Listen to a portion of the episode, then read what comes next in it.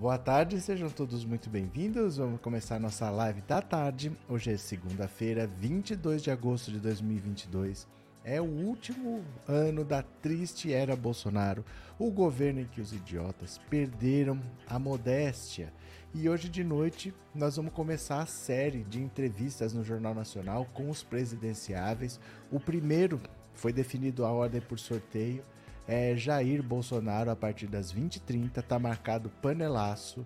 Nós vamos fazer panelaço juntos aqui, tá? Então venham, às 20h30 nós vamos fazer panelaço, vamos ver a entrevista juntos, vamos fazer tudo junto pra gente saber o que, que esse cara vai falar. A campanha dele, os aliados, a assessoria em volta dele tá desesperada. Não sabem o que pode acontecer, porque dependendo do que ele fizer, pode ser o fim da campanha. Dependendo da, da atitude que ele tiver, semana passada ele se destemperou três vezes no mesmo dia. De manhã ele atacou um youtuber, aí de tarde, numa entrevista coletiva, perguntaram para ele daqueles empresários golpistas e ele também interrompeu a entrevista e saiu. Aí na live dele depois, ele deu patada na própria equipe dele. No mesmo dia, ele tá à flor da pele ele sabe que não vai dar para tirar a diferença para o Lula. O crescimento que ele está tendo é um crescimento muito pequeno. Hoje saiu de novo pesquisa FSB BTG Pactual, que é uma pesquisa que mostra o Bolsonaro subindo dois pontos, mas essa BTG Pactual eu não estou nem levando muito em consideração porque é um instituto pequeno ele tinha dado que o Bolsonaro numa semana cresceu 4 pontos, na semana seguinte deu que o Bolsonaro caiu 4 pontos, agora dá que o Bolsonaro cresceu 2 pontos, está dando um resultado muito discrepante. Eles talvez não tenham a tecnologia, a metodologia certa, talvez. O áudio está muito baixo? Por que o áudio está muito baixo? Deixa eu ver aqui. Pera lá, deixa eu ver se tem alguma coisa diferente aqui.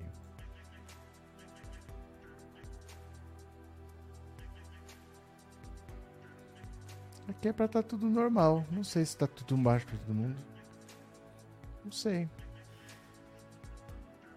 Cadê? Não sei, é pra estar tá tudo normal, gente. Não sei por que tá baixo pra vocês. Porque é pra estar tudo normal aqui. Deixa eu ver. Hum. É pra estar tá tudo normal como sempre. Então não sei. Tá normal? É, porque aqui tá, tá normal pra, pelo que eu tô vendo aqui, tá os mesmos ajustes de sempre. Porque às vezes pode ter alguma configuração que muda sozinho, porque zera. Mas não mudou nada não. Aqui para mim tá normal. Aí vocês vão me dizendo então, tá? Vocês vão me dizendo se tá normal, como é que não tá, para ver se dá para fazer alguma coisa. Mas então voltando ao assunto, a equipe do Bolsonaro está desesperada porque há 40 dias da eleição, o medo deles é o seguinte: o Bolsonaro, toda vez que ele radicaliza, ele perde apoio. Quando ele radicaliza, ele fortalece o gado que já é dele. Então ele fala com os radicais, mas os moderados se afastam. E ele está num momento em que, se ele quiser se aproximar, continuar crescendo, ele precisa agregar os moderados. E um discurso radical, um discurso agressivo, um discurso mais ofensivo, vai afastar os moderados. Então, o grande medo é a Renata Vasconcelos. Ela deve ficar com as perguntas mais espinhentas. Essas perguntas espinhentas, se ele se destemperar e der uma patada nela, que é uma mulher, e que é muito querida pelo público. E dependendo do que ele fala, eles não sabem o que ele pode fazer. De repente ele pode levantar e ir embora. Ninguém sabe. A quinta-feira foi um dia muito ruim para ele. Ele deu três patadas no mesmo dia e ninguém sabe o que ele pode fazer. Então vamos ver o que, vocês acham. Faltam 40 dias para as eleições, já é a reta final. Essa semana ainda vai ter o Lula, o Ciro Gomes, a Simone Tebet dando uma entrevista lá e vamos ver o que acontece, né? Mas a expectativa é bem tensa. Eles estão muito preocupados porque o Bolsonaro prometeu que não vai se exaltar, mas a gente sabe como que ele é quando ele pega o microfone. É o mesmo medo que tem com o 7 de setembro, que ele já prometeu que não vai se exaltar, mas ninguém sabe. Ele é imprevisível, ele é incontrolável. Ninguém sabe se ele pode explodir ou não, falar besteira. Ele pode atacar ministro do STF, ele pode. Ninguém sabe. Ninguém sabe, então tá nessa. Tá? O que, que vocês acham que vai acontecer? Vocês acham que. É, obrigado, Clóvis. Vão avisando aí para eu saber. Não, sem imagem não tá, Geraldo. Sem imagem não tá. Cadê? É que, que vocês acham que vai acontecer? Na opinião de vocês, o Bolsonaro se controla, o Bolsonaro explode, a Globo, William Bonner e a Renata Vasconcelos vão para cima sem dó, passam pano. O que, que vocês acham? Vão dando a opinião de vocês, tá? Eu já, já vou ler. Cadê? Gabriel. Assim, se ele larga a entrevista sem mais nem menos, a imagem dele internacionalmente vai piorar ainda mais. Kate, ah, ele vai mesmo se destemperar isso se o jornal, se o JN partir para o confronto. É porque assim tem sido com todo mundo. Ele não tem filtro. Não existe com o Bolsonaro assim, eu vou explodir aqui, não vou explodir ali. Ele não tem esse controle. Normalmente, se ele está descontrolado, ele é descontrolado com todo mundo. E se ele tá paz e amor, que é praticamente nunca, ele é paz e amor com todo mundo. Mas ele não tem esse filtro de falar aqui eu vou explodir, aqui eu não vou explodir. Esse filtro ele não tem. Se ele se destemperar, ninguém sabe o que pode acontecer. Vamos ver, vamos ver, né?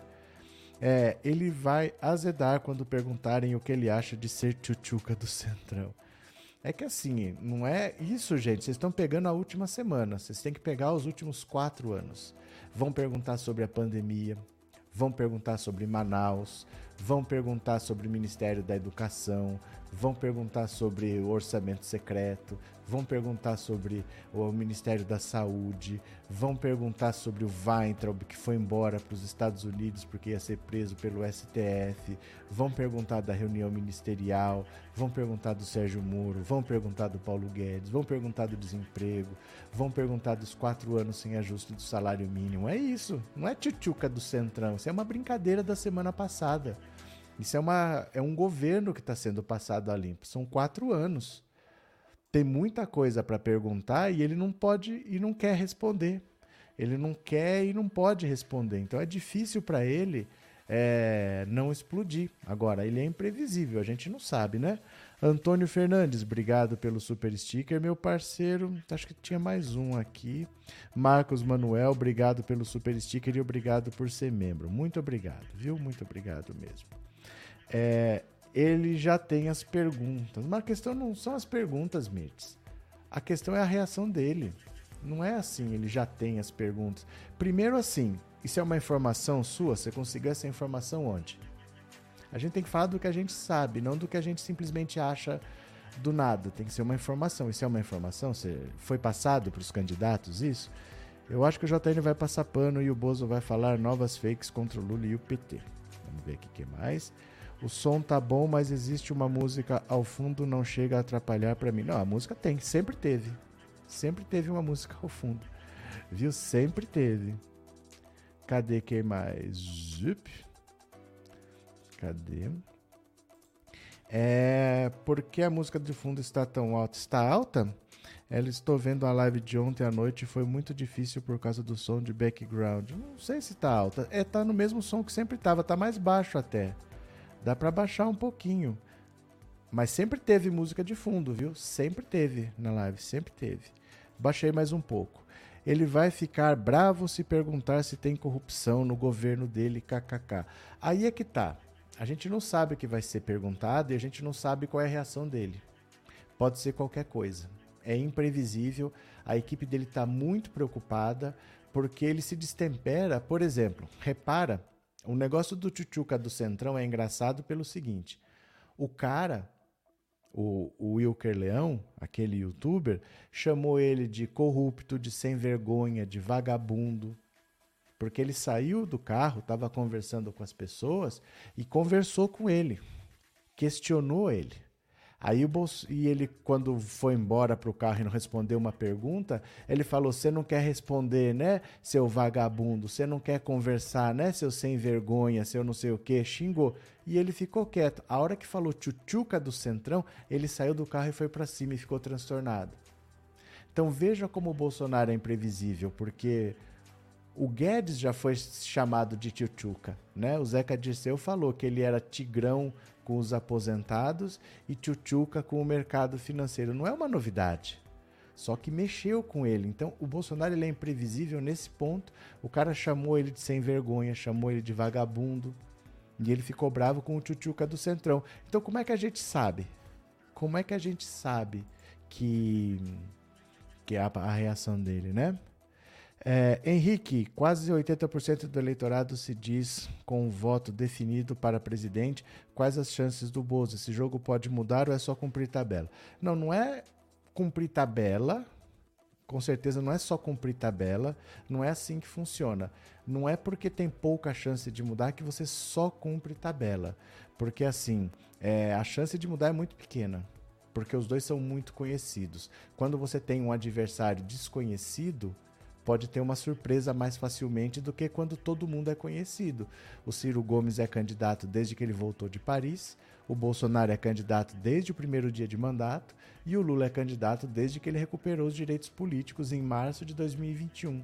Então o cenário está montado há muito tempo. As pessoas já se definiram há muito tempo, tem pouca chance de mudança. O Bolsonaro, para crescer, ele precisa roubar eleitor do Lula, porque não tem onde buscar voto mais. Não tem candidato de direita para ele roubar voto. De quem que ele vai tirar? O Sérgio Moro já desistiu, o, o Dória já desistiu, sobrou a Simone Tebet, mas que só tem um ou dois pontinhos. Ele não tem onde buscar voto. Ele precisa transformar eleitor petista em bolsonarista. Essa é a dificuldade dele. Ele não tem para onde crescer. Aí como é que ele vai fazer em 40 dias para tirar 15 pontos de vantagem? É muito difícil. Isso não quer dizer que é só cumprir tabela porque você vai ter dificuldades, você vai ter fake news, você vai ter é, enfrentamentos de, de maluco que pode aparecer. Ninguém sabe o que aconteceu com Marcelo Arruda em Foz do Iguaçu, pode acontecer em algum outro lugar e isso choca a opinião pública. É, é um risco que a gente não sabe. Então não é só cumprir tabela, porque o cenário bolsonarista é diferente de outros. Não é uma, uma direita racional, é uma direita extremamente violenta e que está armada. Então vamos ver o que acontece, né? Cadê que é mais? Obrigado, Rafael. Obrigado pelo super sticker e obrigado por ser membro, viu? Muito obrigado. Eu acho que nessa eleição a maior derrota será da Globo. Vamos ver. Nós não sabemos, né, gente? Nós não sabemos. É uma eleição atípica, não é uma eleição normal. É, não, tá, não são simplesmente dois candidatos. Um deles é o atual presidente, então ele está sendo avaliado pelo governo não é simplesmente o que ele fez semana passada, não é simplesmente o que ele quer fazer, mas o que ele já fez. O que ele já fez está sendo avaliado porque as pessoas estão pensando: vou dar mais quatro anos para esse cara? O que, que aconteceu com a minha vida? A vida das pessoas piorou. Né? O, a, o, o combate à corrupção nunca é tema de eleição. Olha, o tema de hoje é, é combate à corrupção. Nunca é. É um dos temas, é sempre um tema secundário. O tema de eleição é sempre economia. As pessoas querem trabalhar, querem ter dinheiro no bolso, querem construir uma vida. Esse é o, o tema de qualquer eleição. Em 2018, o tema foi combate à corrupção porque a economia não estava bem. E aí usaram esse pretexto para dizer que era a razão da insatisfação. A economia não está bem porque roubaram. Então esse pessoal tem que sair. Não é que a economia está ruim, mas dá para consertar. Não dá para consertar porque eles são ladrões, então eles têm que tirar. Mas é só nesse caso que o combate à corrupção acaba sendo um tema, porque usou-se a economia quebrada, a economia que estava com dificuldades, para dizer que a causa era a corrupção. Mas o normal, quem faz uma má administração como ele faz, não se reelege. Muito ruim economicamente. E pelo contrário, se tiver corrupção, mas você vê uma economia boa, as pessoas relevam. Normalmente relevam, né? Cadê? Professor Elias, Thaís Oyama do UOL informou que ele se recusou a se preparar para a noite de hoje. Já tem problemas cognitivos e não treinando, aí vai dar um nó. Então, faz tempo já que estão tentando fazer ele treinar e ele não quer. O Lula está treinando, está até diminuindo a agenda, ele reduziu a agenda dele durante esses dias para se preparar para ver dados, para não falar dado impreciso, para não falar que são 42 e são 45, sabe esse tipo de coisa assim? Para estar tá com tudo na cabeça, na ponta da língua. E o Bolsonaro não está se preparando. Por isso que é difícil saber qual é a reação dele, porque não faz sentido a 40 dias da eleição, você vai para um confronto desse. Olha, o Brasil ainda é um país muito grande, com muitos lugares em que só chega a Globo que não chega a outra televisão, que a internet é difícil. Então é a chance de falar com pessoas que de outro modo você não fala, porque ele não dá entrevista para Globo. E ele vai desse jeito, sem se preparar e destemperado como ele tá. Então ninguém sabe. Ninguém sabe, vamos ter que ver o que, que vai acontecer quando acontecer. Aí nós vamos fazer a live normalmente, ó, vai funcionar assim, vamos ver se dá certo. Nós vamos fazer a live normalmente, às 7 horas, até às 8 e meia. Aí às 8h30 a gente faz a entrevista porque tem que ser um esquema especial. Então, aqui mesmo, do mesmo jeitinho, eu só vou abrir outra live para separar os assuntos, né? A gente fala de notícias e depois a gente faz só a live. E a live não pode ter imagem porque é da Rede Globo a imagem tem direito autoral, né? Não pode passar a imagem, mas dá para ver o som.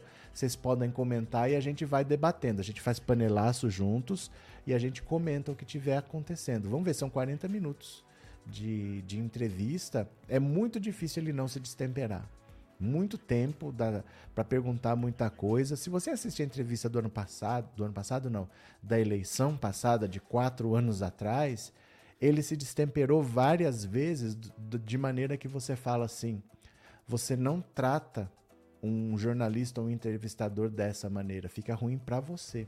Ele ficou muito alterado várias vezes. É que o povo estava tão cego, o povo estava tão cego para votar que mesmo assim votou. Ali não tinha jeito, o país estava entorpecido, o país estava anestesiado, queriam tirar o PT, queriam destruir, o povo estava revoltado, estava com muito ódio, porque aquela entrevista ele estava muito destemperado. Mas ele era um candidato desconhecido. Só que agora ele é um presidente. Então muda. Quando você é presidente, você tem que apresentar resultados. Não adianta ser garganteiro. Não adianta falar que vai fazer. Mas você é presidente porque você não fez. Ah, eu vou manter o auxílio emergencial em 600 reais. Mas onde que está no orçamento? Não está no orçamento. Você está fazendo orçamento e não previu esse dinheiro, como que você vai manter? Então a situação dele é diferente. Não adianta ele mostrar um kit gay e achar que tudo bem. Porque ele precisa explicar o que ele fez, explicar o que ele vai fazer e não simplesmente contar besteira. Vamos ver. Cadê? É, até prefiro não ver. É a mesma coisa, não muda nada, Marcos. A gente vai ouvir não vai ver porque não pode, mas assim, você vai acabar vendo depois. Não muda nada, fica tranquilo que nós já, nós já sabemos do que se trata, nós não vamos sofrer tanto assim, não. Mauro Viana, boa tarde. Bonner e Renata, para provar que são imparciais, deveriam espetar Bolsonaro, mas minha opinião é que vão passar pano. É que assim, Mauro, eu não sei se você assistiu a entrevista de quatro anos atrás. Se você não assistiu, muita gente não assistiu, muita gente não, não se interessava por Bolsonaro, muita gente não via ele como um candidato com possibilidades. Essa que é a verdade. Se você não assistiu, você assista agora para você ver. Eles não passaram pano quatro anos atrás. Não passaram. Eles apertaram muito o Bolsonaro. O Bolsonaro foi muito grosseiro com eles. E não tem por que ele passar pano hoje. Por que você acha que eles passariam pano hoje? Porque o Bolsonaro é assim, entenda uma coisa. Uma coisa é você pensar no Bolsonaro como ele está hoje. Hoje ele está fragilizado, hoje ele está praticamente derrotado e ele não vai se reeleger. Esse é o cenário de hoje. Agora imagina um cenário fora da realidade, em que ele conseguiu de algum jeito roubar eleitor do PT, fazer esses eleitores do PT votarem nele, conseguiu passar o Lula e venceu em 40 dias. Ele está atrás do Lula desde março de 2021. Faz um ano e cinco meses que ele está atrás do Lula nas pesquisas. Aí, de repente, nos últimos 40 dias, ele atropela, aposenta o Lula, porque é a última eleição do Lula, e consegue um segundo mandato, tendo feito tudo o que ele fez, tendo debochado tudo o que ele debochou. Todo mundo contando com a derrota dele, ele consegue uma virada. Você imagina esse cenário? Ele falou 800 vezes que vai fechar a Rede Globo, que não vai renovar a concessão da Rede Globo. Se ele fez tudo o que fez, fica por isso mesmo, ele ainda derrota o Lula e consiga um segundo mandato, ele faz. Por que você acha que a Globo elegeria um cara como esse? Porque esse cara, ele não tem juízo. Se ele conseguir se reeleger, não pensa que é o Bolsonaro de hoje. Pensa que é o Bolsonaro que foi capaz de dar uma virada. Isso é uma demonstração de poder muito grande. O povo assinou embaixo, mesmo tendo a pandemia, mesmo tendo a corrupção, mesmo tendo o que for, o povo assinou embaixo por um segundo mandato. Por que ele não fecharia a Rede Globo? Todo líder autoritário que tem um segundo mandato, no segundo mandato ele radicaliza. Isso é no mundo todo. O cara que é autoritário, Getúlio Vargas. Getúlio Vargas, ele foi eleito, durante o governo dele, ele deu um golpe e ficou 15 anos no poder. Todo líder autoritário, se ele tem um segundo mandato, ele radicaliza e aí ele faz o que ninguém imagina, porque ele, ele sente que a população está do lado dele, que a população comprou as ideias dele, e aí ele radicaliza e ele implanta a ditadura que ele quer. Isso acontece no mundo todo. Sempre que você tem um líder autoritário que tem um segundo mandato, piora. É sempre pior, não só a administração, mas a radicalização. Então, por que será que a Globo passaria pano sabendo que ela é um dos alvos? Seria pior para todo mundo, não sei. Vamos ver. É... Hoje Lula falou para a imprensa internacional, foi incrível, disse a Sandra. Pronto. É, Carlos Augusto, a Rede Globo não quer o Bolsonaro reeleito porque ele ameaçou fechar a emissora. Não uma vez. Não uma vez. Ele ameaçou várias vezes. Ele mandou a Receita Federal revirar todos os contratos da Rede Globo, porque os artistas eram contratados como pessoa jurídica. Então, por exemplo, eu tenho um salário de 100 mil reais, mas não é um salário na carteira de 100 mil reais. Na carteira está é, 5, 10 mil reais e o resto é um contrato de prestação de serviços com uma pessoa jurídica. Aí ela paga menos imposto e quem recebe também paga menos imposto. Mas não é correto isso. Você tem que contratar uma pessoa com carteira assinada. Ele mandou revisar tudo. Os artistas pelo menos 50 receberam notificações de dívidas, assim, só pode cobrar os últimos cinco anos, eu acho. É, receberam milhões para pagar de volta, estava tudo parado na justiça. Aí a Globo começou a mandar um monte de artista embora, porque ia ter que contratar tudo por CLT, é, tirou verba publicitária. A verba publicitária é, privada foi toda para a internet, só sobrou a estatal, e a estatal o Bolsonaro tirou. Então ele vai piorar no segundo mandato, ele vai radicalizar se ele faz tudo isso e fica por isso mesmo, entendeu? Será que a Globo ia querer arriscar, sendo que o Lula nunca deu problema para ela? O Lula nunca deu problema para ninguém, gente. Quem teve problemas no governo Lula? Pensa bem, quem teve problemas no governo Lula? Fala a verdade, né? Boa tarde, Rosa. Estou ansiosa para passar esses 42 dias para ver Lula eleito. Vai passar rápido.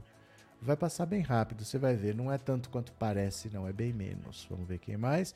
Clemente Lula, nosso presidente, estamos juntos hoje e sempre. Abraços, Clemente. Abraços. Cadê? É, Bozo apoia países que degolam cristãos. Turquia, seu ditador Erdogan tem o segundo lugar em cristofobia. Arábia Saudita, seu ditador Mohammed, primeiro lugar em cristofobia. Ambos degolam e são amigos do Bozo. Pedro, boa tarde. Bons seus comentários. Acho que a Globo não vai passar pano. Pode ver na Globo News, o pessoal pega pesado. É porque assim, não faz sentido. Se ela vai passar pano ou não, eu não sei. Ninguém sabe. Quer dizer, o William Bonner e a, e a Renata Vasconcelos devem saber. Mas a gente não tem como saber antes. Agora, que não faz sentido, não faz. É a mesma coisa que achar que o Alexandre de Moraes vai passar pano. Ah, eles vão fazer um acordão. Que acordão? Porque o Bolsonaro, sempre que pode, ele fala que vai fechar o STF, que vai fazer impeachment de ministro do Supremo. Por que, que o Bolsonaro vai ficar de boa para fazer o que ele quer? Por que, que o. Você, ó, imagina um cara que fala que vai te matar e você tem a chance de prender o cara. Por que, que você vai fazer um acordão com ele? Você pode prender o cara. Né? O Alexandre, ah, você está falando para um juiz que você quer fechar a corte dele e ele pode pegar você pelo colarinho, por que ele vai fazer um acordão? Então essas coisas elas não são muito lógicas assim. Achar que a, o Supremo vai fazer um acordo com ele, sendo que o Supremo é a vítima. O pessoal vai invadir o Supremo. O Bolsonaro já falou que aqui vai ser pior do que o Capitólio. O pessoal está esperando a ordem para invadir. Então por que, que ele vai fazer um acordo, né? Vamos ver. Kate, eu vou fazer um vestido todo vermelho com uma estrela branca para ir votar 13. Se não me deixarem, eu vou no banheiro e visto o vestido pelo avesso. Kate está demais. É, João Batista, a nação inteira teve problemas porque ele assustou a nação inteira. Então, o problema é o seguinte, João. O que eles achavam, os ricos, o que eles achavam era o seguinte: PT não dá. Porque o PT basicamente ficou quatro mandatos sem privatizar uma única empresa. E essas empresas estatais, elas são umas beleza, porque elas são empresas muito boas. Elas têm uma estrutura que dificilmente uma empresa privada monta, porque olha os correios. O correio vai para qualquer buraco desse país. Se você montar uma empresa privada de entrega de encomendas, você vai entregar talvez em São Paulo, São Paulo Rio, ou São Paulo, Rio, Brasília, mas você monta no filé. Você entendeu? Você pega ali o que é mais lucrativo e monta uma empresa pequena. Agora, os Correios estão no Brasil inteiro.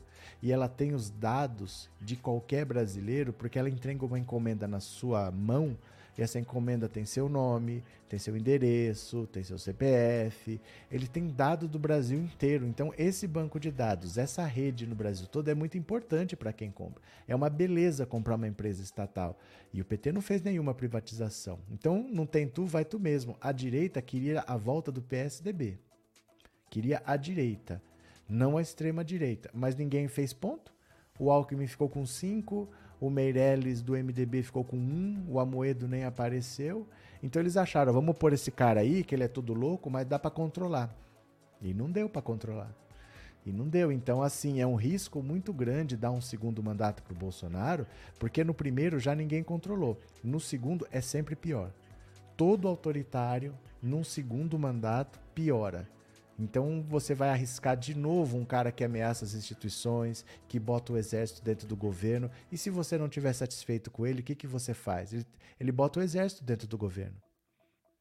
Dá para fazer impeachment contra a Dilma, porque a Dilma, mesmo não concordando, assinou e saiu. O Bolsonaro bota o exército dentro do governo. E se você não estiver satisfeito com o governo dele, o que, que você faz?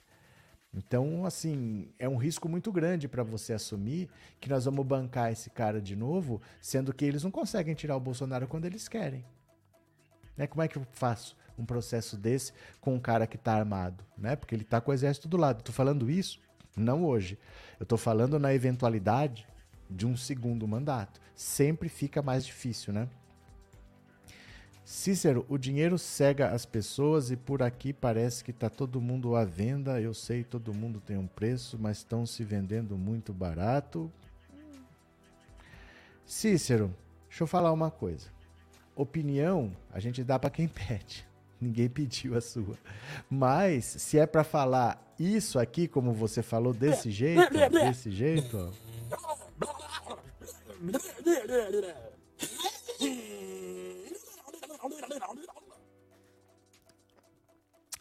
Ai, Cícero. É muito estranho quando a pessoa se coloca num pedestal e fica julgando a humanidade. Aqui todo mundo faz isso, ali todo mundo faz aquilo outro. A pessoa está em cima de um pedestal julgando a humanidade, né? Normalmente é uma pessoa que não poderia nem se julgar, nem olhar no espelho, ela tem coragem, mas quer julgar a humanidade, né? Alberto Boa tarde. Vai falar do aliado de Lira, prefeito preso em Alagoas? Não. Não, não é o tema da live. O tema da live hoje é a entrevista do, do Bolsonaro no Jornal Nacional. A gente pode falar de tudo, mas a gente tem que preparar um assunto para falar. Né? Então o tema da live é esse porque é um momento decisivo da campanha presidencial. A gente não vai tocar em assuntos específicos assim não, viu? É um bate-papo mais hoje. Mauro, quanta diferença entre Lula e Bolsonaro. Hoje vi Lula emocionado, com lágrimas nos olhos, em um encontro com apoiadores. Me emocionei também. É que assim, Mauro, o Bolsonaro você não vai ver ele chorando nem se um filho deles pegar Covid. E ele podia ter comprado vacina, ele podia ter feito diferente, nem assim. O Bolsonaro ele não se emociona, ele não tá nem aí. Do mesmo jeito que ele fala, eu não sou coveiro, ele é assim na vida dele. Eu acho que para ele ah, morte é morte, acontece. Morreu um filho meu, amanhã morre um filho seu. Ele é estranho. Ele não é uma pessoa muito normal, não. Cadê? É, esses vídeos do professor não tem nada a ver com isso. Não tem nada a ver com isso, não, Glória. É, a demora na compra da vacina, o orçamento secreto. Não é só demora na compra da vacina. Teve vacina que ele comprou e descomprou. Ele comprou 46 milhões de doses de Coronavac, mas a repercussão na rede social foi muito forte, o pessoal atacando, falando que ele estava prestigiando Dória. Ele foi lá e rasgou o pedido de compra. O Pazuello estava internado com Covid. Ele sentou do lado do Pazuello para falar que não ia mais comprar. E o Pazuello falou: um manda, o outro obedece. Era vacina que estava comprada e falou: não, não vou comprar mais. Porque para ele é briga política sempre, não é a saúde das pessoas. Ele não está nem aí para a saúde das pessoas. Fora isso, ele queria comprar uma vacina Covaxin que não, não existe. Nem na Índia estava aprovada, uma vacina indiana que não estava aprovada nem na Índia. Recusou mais de 100 e-mails da Pfizer. Atrasou o quanto pôde a Coronavac, porque tinha que vir insumos, a Anvisa não liberava no Porto de Santos, não dava autorização para o uso emergencial. Lembra disso? Ele ficou numa guerra de vacina com o Dória para ver se ia ser a AstraZeneca, que era da Fiocruz, ou a Coronavac do Butantan. Ele a, a Sputnik, que é a vacina russa, nunca foi liberada. O consórcio Nordeste tinha comprado 40 milhões de doses, teve que não pagar e não aceitar, falar, vamos desfazer o negócio, porque nunca se aprovou a Sputnik que foi usada no mundo todo. Então, o Bolsonaro tem dessas, né? Não é só que ele atrasou, ele se ele pudesse, ele teria impedido realmente o povo de se vacinar, né?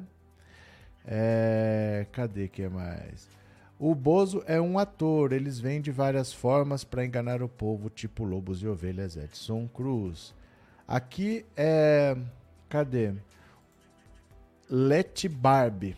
Que seria Let Barbie? Tem muitos vídeos dele chorando, procura aí. Procura aí o teu nariz, para começar. Segundo, é chorando por causa dele mesmo, não por causa de algo que aconteceu. É porque ele estava em alguma situação difícil. Então, quando é, ele foi num culto, aí falaram da facada, ele chorou, é por causa dele que ele está chorando. Não porque tinha gente debaixo d'água lá na Bahia, não porque tinha gente debaixo da lama em Petrópolis, não porque morreu mais 100 mil vítimas de Covid, não por causa dos outros. Ele chora por causa dele mesmo. Isso não é mérito nenhum. Né? Se, se eu der uma martelada no seu dedo, é capaz que você chore. Mas se você anda nas ruas e pisa na cabeça das pessoas, isso não quer dizer rigorosamente nada, não é? Lete barbe. É, Eurípedes, obrigado pelo super sticker e obrigado por ser membro, viu? Muito obrigado de coração. Deixa eu ver aqui que mais. Arlete, eu quero ver ele responder se William Bonner ou Renata chegaram a perguntarem dos cheques da sua Micheque. Então, vamos ter que esperar para ver. Nós não sabemos o que vai ser perguntado, nós não sabemos como ele vai reagir. Eu sei que a assessoria dele está muito preocupada. Está muito preocupada mesmo, né? Anne Carolina, eu não confio muito na Rede Globo, mas na verdade vamos saber só depois da entrevista mesmo. É que não é uma questão de confiança. Não é uma questão de confiar ou não confiar. A gente tem que saber se a gente confia, se a gente vai fazer um negócio, se a gente vai namorar e casar. Mas não vai, a gente vai ver uma entrevista. Não é confiar, é eu confio ou não confio. Não é uma relação de confiança. Nós vamos ter que ver o que vai acontecer. Pelo ponto de vista da Rede Globo, não tem por que ela votar no inimigo. Ah, vou apoiar um inimigo. Porque ela não teve problema nenhum com o Lula. O Bolsonaro já falou 800 vezes que ele não vai renovar a concessão da Rede Globo e hoje ele não pode fazer isso. Hoje, você tem que pensar num cenário em que ele foi reeleito e que ele teve apoio popular e que ele conseguiu derrotar o Lula e que ele deu uma virada histórica e que ele aposentou o Lula, porque essa é a última eleição da vida do Lula e é o segundo mandato e ele derrotou o PT de novo. Tem que pensar nesse cenário. Por que a Globo apoiaria um inimigo forte desse jeito que foi capaz de fazer tudo isso? Um segundo mandato de um líder autoritário é sempre muito mais autoritário e muito mais radicalizado. Então eu não vejo como alguém apostaria nisso. Ah, vamos dar um segundo mandato para ele aí, tudo bem. Não é tudo bem. Ele é um cara perigoso para todos, né? Para todos. Cadê? Beth, o Bozo não diz coisa com coisa e o gado continua votando nele. Essa entrevista não vai fazer diferença. A questão não é essa. A questão não é essa, Beth. A questão não é o que vai acontecer com o gado. Porque, de novo, eu acho que o maior exemplo aqui, ó. A maior demonstração do que é o gado é essa foto aqui, ó. Opa. A maior demonstração do que é o gado é essa foto aqui, olha. Esse rapaz aqui de camisa listrada preta e branca é José Arruda. É irmão do Marcelo Arruda que foi assassinado no dia do seu aniversário por um bolsonarista gritando aqui é Bolsonaro lá em Foz do Iguaçu. Esse cara viu o irmão ser morto por um bolsonarista por causa de bolsonarismo. Não é que o cara era bolsonarista e eles brigaram. Não, a briga foi por causa de bolsonarismo. Mesmo assim, ele foi convidado pelo presidente da República, aceitou ir e ele é o único que está rindo nessa foto. O único que está rindo é o cara que teve o irmão assassinado por um bolsonarista por causa de bolsonarismo. Então não é que o gado não muda, isso não vai fazer diferença. A questão não é o que vai acontecer com o gado, porque o gado a gente já sabe que eles são assim. O cara vê o irmão assassinado por um bolsonarista, mas ele quer conhecer o Bolsonaro, não adianta. Com eles não adianta. A questão é o crescimento. A questão é com quem não é apoiador. É o quanto ele pode crescer ou quanto ele vai perder esse público que ele não tem, porque o público que está com ele, com certeza ele não perde. Isso ninguém tem ilusão de que vai acontecer. Ah, agora ele vai cair para 10%. Não vai. O cara viu a pandemia, viu a corrupção no Ministério da Saúde, viu todo o descaso dele, viu ele fazendo um pouco o caso das tragédias que aconteceram nesse país e ele tirando férias e ele passeando. O cara continua bolsonarista? É por uma entrevista que ele vai mudar? É claro que não é. Mas a questão é, são os outros. Se ele tem 30, a questão é a reação dos outros 70. Ele vai ganhar algum ponto ou ele não vai ganhar? Né? Por isso que pode ser o fim da campanha. Faltam 40 dias e ele pode ali se enroscar. Os 30 ele não perde. Isso não, ninguém tem dúvida disso, que esses 30 ele não perde, né? Cadê? Leonardo de manhã. Em dente? O que, que é isso? Em dente? O Lula vai vai disparar nas pesquisas porque o Bolsonaro vai cair hoje, é porque o Jornal Nacional vai pegar no pé dele. Não é assim não, Leandro. Não é assim não. O Lula praticamente está no limite. Porque o Bolsonaro tem 30 e o Lula tem 45. Estou arredondando, tá? Dá 75. Só que. É 75 não. É 75. Só que 10% normalmente é branco e nulo. Então isso já dá 85 do total. Mas o Ciro tem 7. Já dá 92. Então esses votos aí já tem dono.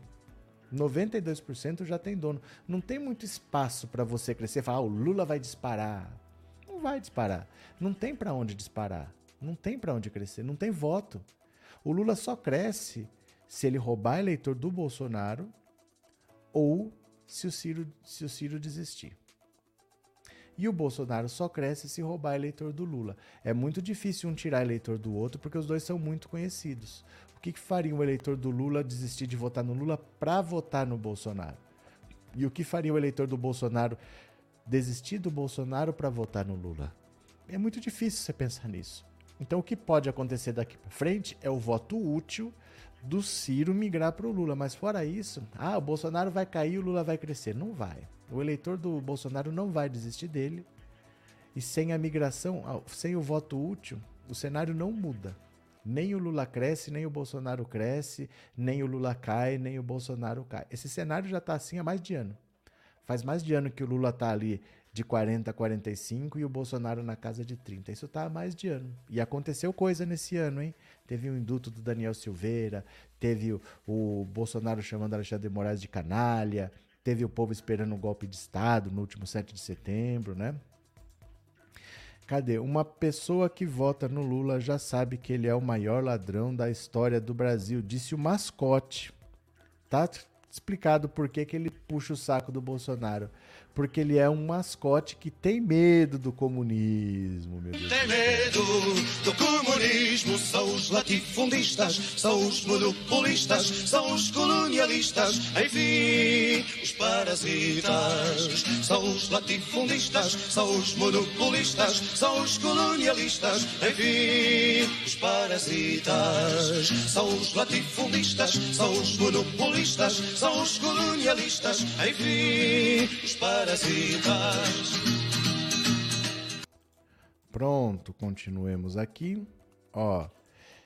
Mascote, quem disse que eu voto no Bolsonaro? Eu. Como quem? Só tem eu falando aqui, meu caro. Só não votem ladrão. Nós sabemos.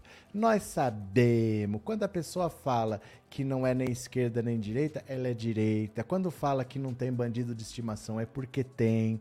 Quando fala quem disse que eu não voto no Bolsonaro, é porque vota. Você só não tem coragem de assumir, de colocar teu nome, de colocar tua foto. Você é só um covarde. Mas vota, vota com força, vota com força, né? Essa música é engraçada, é uma, é uma música do comunismo. Gado sonha com cada coisa. Cadê que mais? Diva, gado vai arrumar uma, lavagem de roupa. Pronto. Kate se fumou erva estragada. Deixa eu pegar uma notícia aqui para vocês, ó. Dá uma olhada aqui. Dá uma olhada sobre a tática arriscadíssima de Bolsonaro, ó o arriscadíssimo plano de ataque de Bolsonaro no JN. Dá uma olhada. Apesar de estar sendo aconselhado a diminuir o tom em relação a seus arrobos autoritários contra a democracia e até tentar uma versão paz e amor como Lula fez em 2002, Jair Bolsonaro deve partir para o ataque na entrevista do Jornal Nacional nesta segunda-feira. É o que apurou a coluna com interlocutores do presidente da República. Um deles afirmou que Jair Bolsonaro não aceita a preparação chamando-as de fake news e que vai para o pau. O movimento, de certa forma, levará, mais uma vez, a estratégia sanfona do presidente. Recua, como fez nesse final de semana, quando disse que vai respeitar o resultado das eleições presidenciais, mesmo que saia derrotado. A gente está nessa empreitada buscando a reeleição, se for o teu entendimento, caso contrário, a gente respeita. Ele nunca falou que vai respeitar o resultado das eleições e eu fico besta de ver como fica todo mundo copiando a mesma coisa como se fosse verdade. Ele não disse. Ele disse que respeita a opinião da pessoa que fez a pergunta. Nós estamos trabalhando nessa reeleição se for o teu entendimento, caso contrário, a gente respeita. Se não for o entendimento da pessoa, ele respeita, não o resultado das eleições, né? Mas depois prepara a nova munição. Como se sabe, o presidente já fez inúmeras insinuações dizendo que pode haver fraude eleitoral. Ou seja, é óbvio que ele recuou nesse sábado, mas não se surpreendam, leitores, ele atacará de novo. E de novo. Aliás, a Globo e o palco do Jornal Nacional é o local em que Bolsonaro gosta de atacar. Nesse tipo de ambiente que pode e será hostil, a única forma dele reagir é atacando como ele se sente mais confortável. A esses interlocutores ouvidos pela coluna, o presidente afirmou que vai lembrar o mensalão do PT e o petrolão, mas as urnas serão temas de perguntas e o pedido é para que o presidente baixe o tom. Ocorrerá?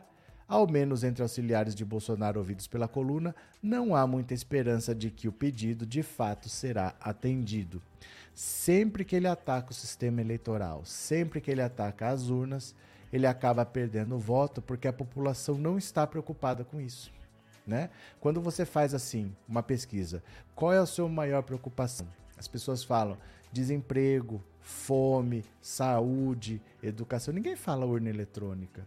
Então, quando ele ataca o sistema eleitoral, as pessoas falam: caramba, eu não estou nem aí para isso. Por que, que ele está perdendo tempo para isso? Ele é só um briguento. Eu não quero um presidente briguento. Eu quero um presidente que resolva os problemas. E Bolsonaro não resolve os problemas. Ele fica brigando, enfrentando a eletrônica, enfrentando o STF gratuitamente. Então ele perde votos quando ele faz isso. As pessoas se desanimam. E o, o, a aprovação ao governo dele diminui. Né? O que ele não perde é os 30% de gadinho que ele tem. Esses gostam quando ele ataca as urnas. Mas o resto da população desanima com ele. E é o que ele deve fazer. Vamos ver o que vai acontecer. Né? Cadê? Vai ter panelaço durante a entrevista do Bozo na Globo. É só fazer, nós vamos fazer aqui, né? Luiz Sobrinho, Bolsonaro vai quebrar o decoro no JN, cometerá crime ao vivo para o Brasil inteiro ver hoje, quer apostar. Então não dá para saber, vamos ter que esperar para ver porque é uma grande incógnita. O Bolsonaro é imprevisível e incontrolável. Vamos ter que ver, vamos ver o que, que vai dar, né? Cadê? É, ele não está se preparando para a entrevista porque ele não vai comparecer. Então, nós não sabemos. Nós não sabemos, né? Está confirmado, ele diz que vai, mas nós não sabemos se ele vai desistir na última hora, se ele vai ter um piripaque. Vamos ter que esperar para ver. Infelizmente é isso, né? Ronaldo Souza, boa tarde. Talvez hoje seja o começo da queda do Bolsonaro. Estamos na torcida. Vai depender de muita coisa, mas dificilmente ele consegue ganhar alguma coisa. Ele pode manter o gadinho e ele pode não perder, mas dificilmente ele ganha alguma coisa, porque hum, é muito difícil que ele se saia bem. É que pro gado sair bem é outra coisa. Xingar pro gado é se sair bem. Agora, para as pessoas que querem um presidente que trabalhe, é difícil que ele se saia bem, que ele responda bem as perguntas, porque é diferente ser candidato. Quando ele era um candidato bravateiro, que ninguém conhecia, as pessoas achavam engraçado. Eu também queria falar isso pro William Bonner. Eu também queria dar uma patada. Só que ele é um presidente que não resolveu os problemas. Né? A, a vida está pior. A inflação disparou, o desemprego disparou, as pessoas estão vivendo pior e o que as pessoas estão vendo é: eu, esse cara merece mais quatro anos, eu quero viver mais quatro anos disso. Então o governo dele está sendo avaliado, não apenas o que ele fala. Ele pode falar alguma coisa lá, mas o que está sendo avaliado são quatro anos de governo, né? Cadê? José Lopes, o que é mais fácil, transformar petista em bolsonarista, enxugar gelo ou encontrar cabelo em ovo? Não sei. Não sei. Se você acha que todas essas são fáceis, eu não entendi. Cadê? Zenaide, confesso que não vou ter estômago para ver. Então, mas aí a gente tem que pensar no seguinte: é, nós queremos derrotar o Bolsonaro ou não queremos? Porque nós temos que ter atitudes maduras e conscientes. Né? A gente não pode falar assim, ai ah, não, não quero ver, eu não aguento, não quero ver. Ai não, esse daí não. Como é que a gente vai fazer? Eu posso falar assim, ó, ah, eu não gosto de ver sangue. Eu sou minha pressão baixa, eu não consigo ver. Cara, mas se, se você se cortou, você vai ter que ver sangue, você vai ter que tapar, você vai ter que ir no médico. A gente não fica, ai não, não vou pôr a mão, deixa sangrar, mas eu não vou sujar minha roupa. A gente não pode ter esse tipo de postura. Ai não, eu não aguento ver. Nós temos que vencer esse cara. Né? A gente tem que ir para cima, a gente não pode ficar com historinha, não. Vamos encarar sim, vamos ver o que, que é. Vamos ver a do Lula também, por que não vamos ver? Vamos ver sim, não tem essa de que não, não, ah, eu não aguento ver, então tem que ir para cima. Tem que ir para cima, né? Não tem que ter medo, não tem que ter vergonha, não tem que ter raiva. Vamos ver o que, que esse cara vai falar. Vamos encarar, é uma batalha, né? É uma briga. E faltam 40 dias só, nós vamos chegar lá. Vamos chegar lá. É só um sem noção poderá votar nesse homem misericórdia. Mas tem muitos. Tem muitos sem noção. Tem muitos sem noção. Isso daí você não tem a dúvida. O Brasil não é o país maravilhoso que as pessoas pensam. Ai, que povo maravilhoso que é o brasileiro. Muita gente sim, muita gente não. O brasileiro, na grande maioria, em grande quantidade, é muito racista, é muito, muito, muito homofóbico, é muito machista, é muito atrasado, com pensamentos antiquados.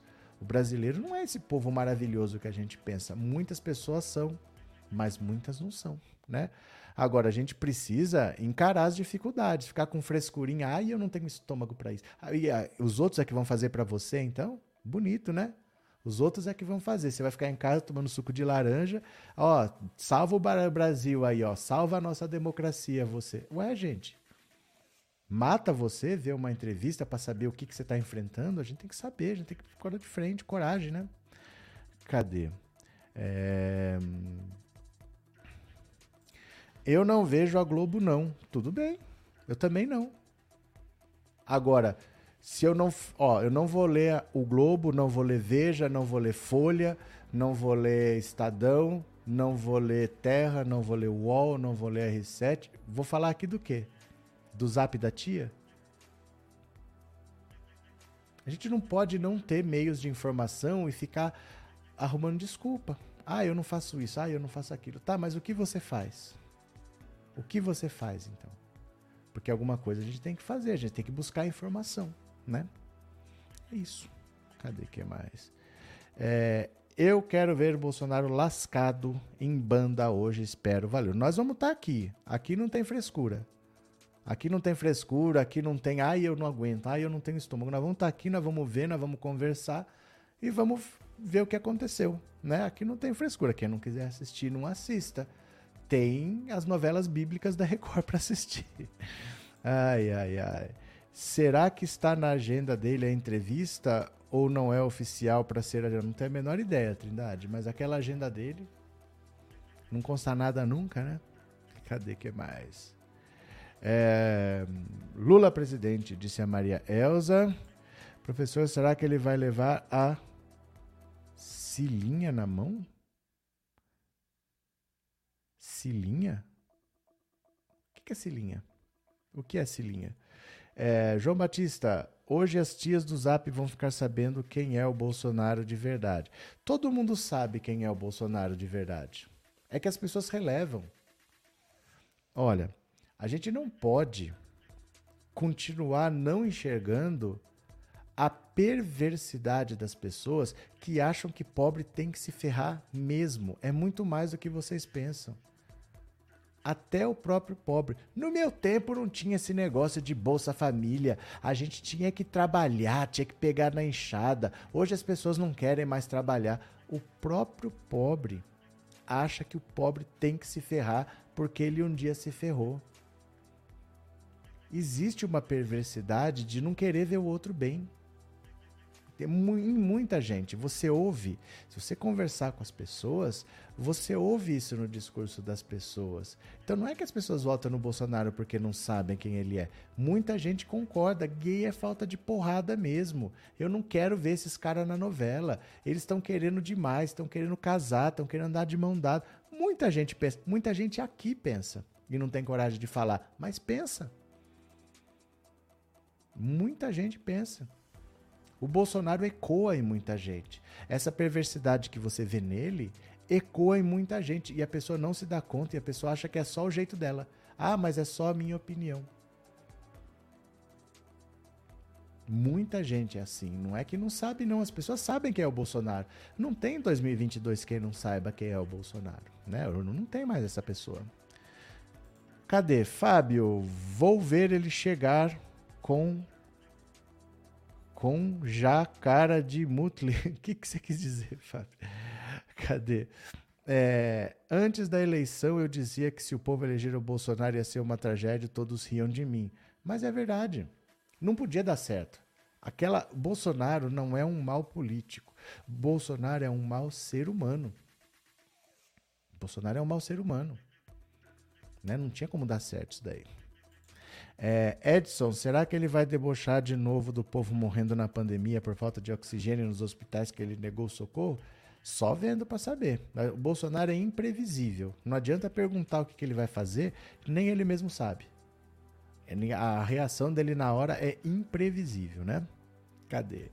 Maria Auxiliadora, boa tarde a todos. Estamos juntos, somos todos Lula, resistência, estamos juntos. Primeiro turno, amém. Amém é engraçado. Maria Aparecida, a fala dele repercute. Mas repercute muito é, naquelas pessoas que têm essa mesma sementinha do mal dentro. Muita gente pensa como ele. Você acha que não tem muita gente que acha que gay é falta de porrada mesmo? Muita gente. Quantas histórias a gente não vê do cara que, assim, menino que se assume para a família homossexual e a família expulsa de casa? Acontece todo dia. Acontece todo dia, né? Eu acho que talvez na entrevista de 2018, o que mais pegou foi ele falar do kit gay. Muita gente concorda nisso. Muita gente acha que tem que acabar com essa palhaçada. Muita gente acha isso errado. Muita gente acha isso pecado. O Brasil é um país muito atrasado, gente. O Brasil é um país bastante atrasado nesse sentido. As pessoas se metem muito na vida das outras, querem controlar a vida das outras. O Brasil é bastante atrasado nisso, né? E ele tem um discurso que reverbera muito nessas pessoas, né? É, eu não vou assistir, vou é bater panela, isso sim. Dá para fazer as duas coisas, nós vamos fazer as duas coisas aqui. É, Carlos, pelo menos 35% da população pensa exatamente como o Bolsonaro. É, é muito triste isso. É muito triste. Mas muita gente pensa: onde estavam essas pessoas? Em que esgoto elas estavam? Não estavam aí. Quem não sofreu é que achava que elas não existiam. Quem não passou pelo racismo, quem não passou pela homofobia, quem não passou pelo machismo, por um relacionamento abusivo, o cara que não aceita o fim do relacionamento vai lá e mata a namorada. Gente, isso acontece todos os dias. As pessoas sempre estiveram aí. As pessoas sempre estiveram aí, né? Cadê? O Boca Podre não pode ser reeleito. Pois é, Miguel, a gente tem que fazer o que a gente puder, né? Rubens, vão fazer perguntas inteligentes, ele não vai conseguir responder, vai tremer o queixo igual um porco nervoso. Então, vamos esperar para ver. Vamos ver o que eles vão fazer, porque é uma coisa que eles devem estar planejando há muito tempo. Eles devem colocar as perguntas mais espinhosas para Renata Vasconcelos perguntar, para ver a reação dele. E se ele der uma patada para ele nela, vai ser mortal para ele. Agora, o que eles vão perguntar exatamente a gente não sabe. É uma entrevista longa, né? 40 minutos é bastante tempo, né? Vamos ver. Adilson, muitos brasileiros gostam da besteira que eles defendem, infelizmente muitos são do mal. É porque não são simples besteiras. Besteira é se ele falasse assim: olha, a gente deveria é, pintar todas as paredes de, de verde, a gente deveria.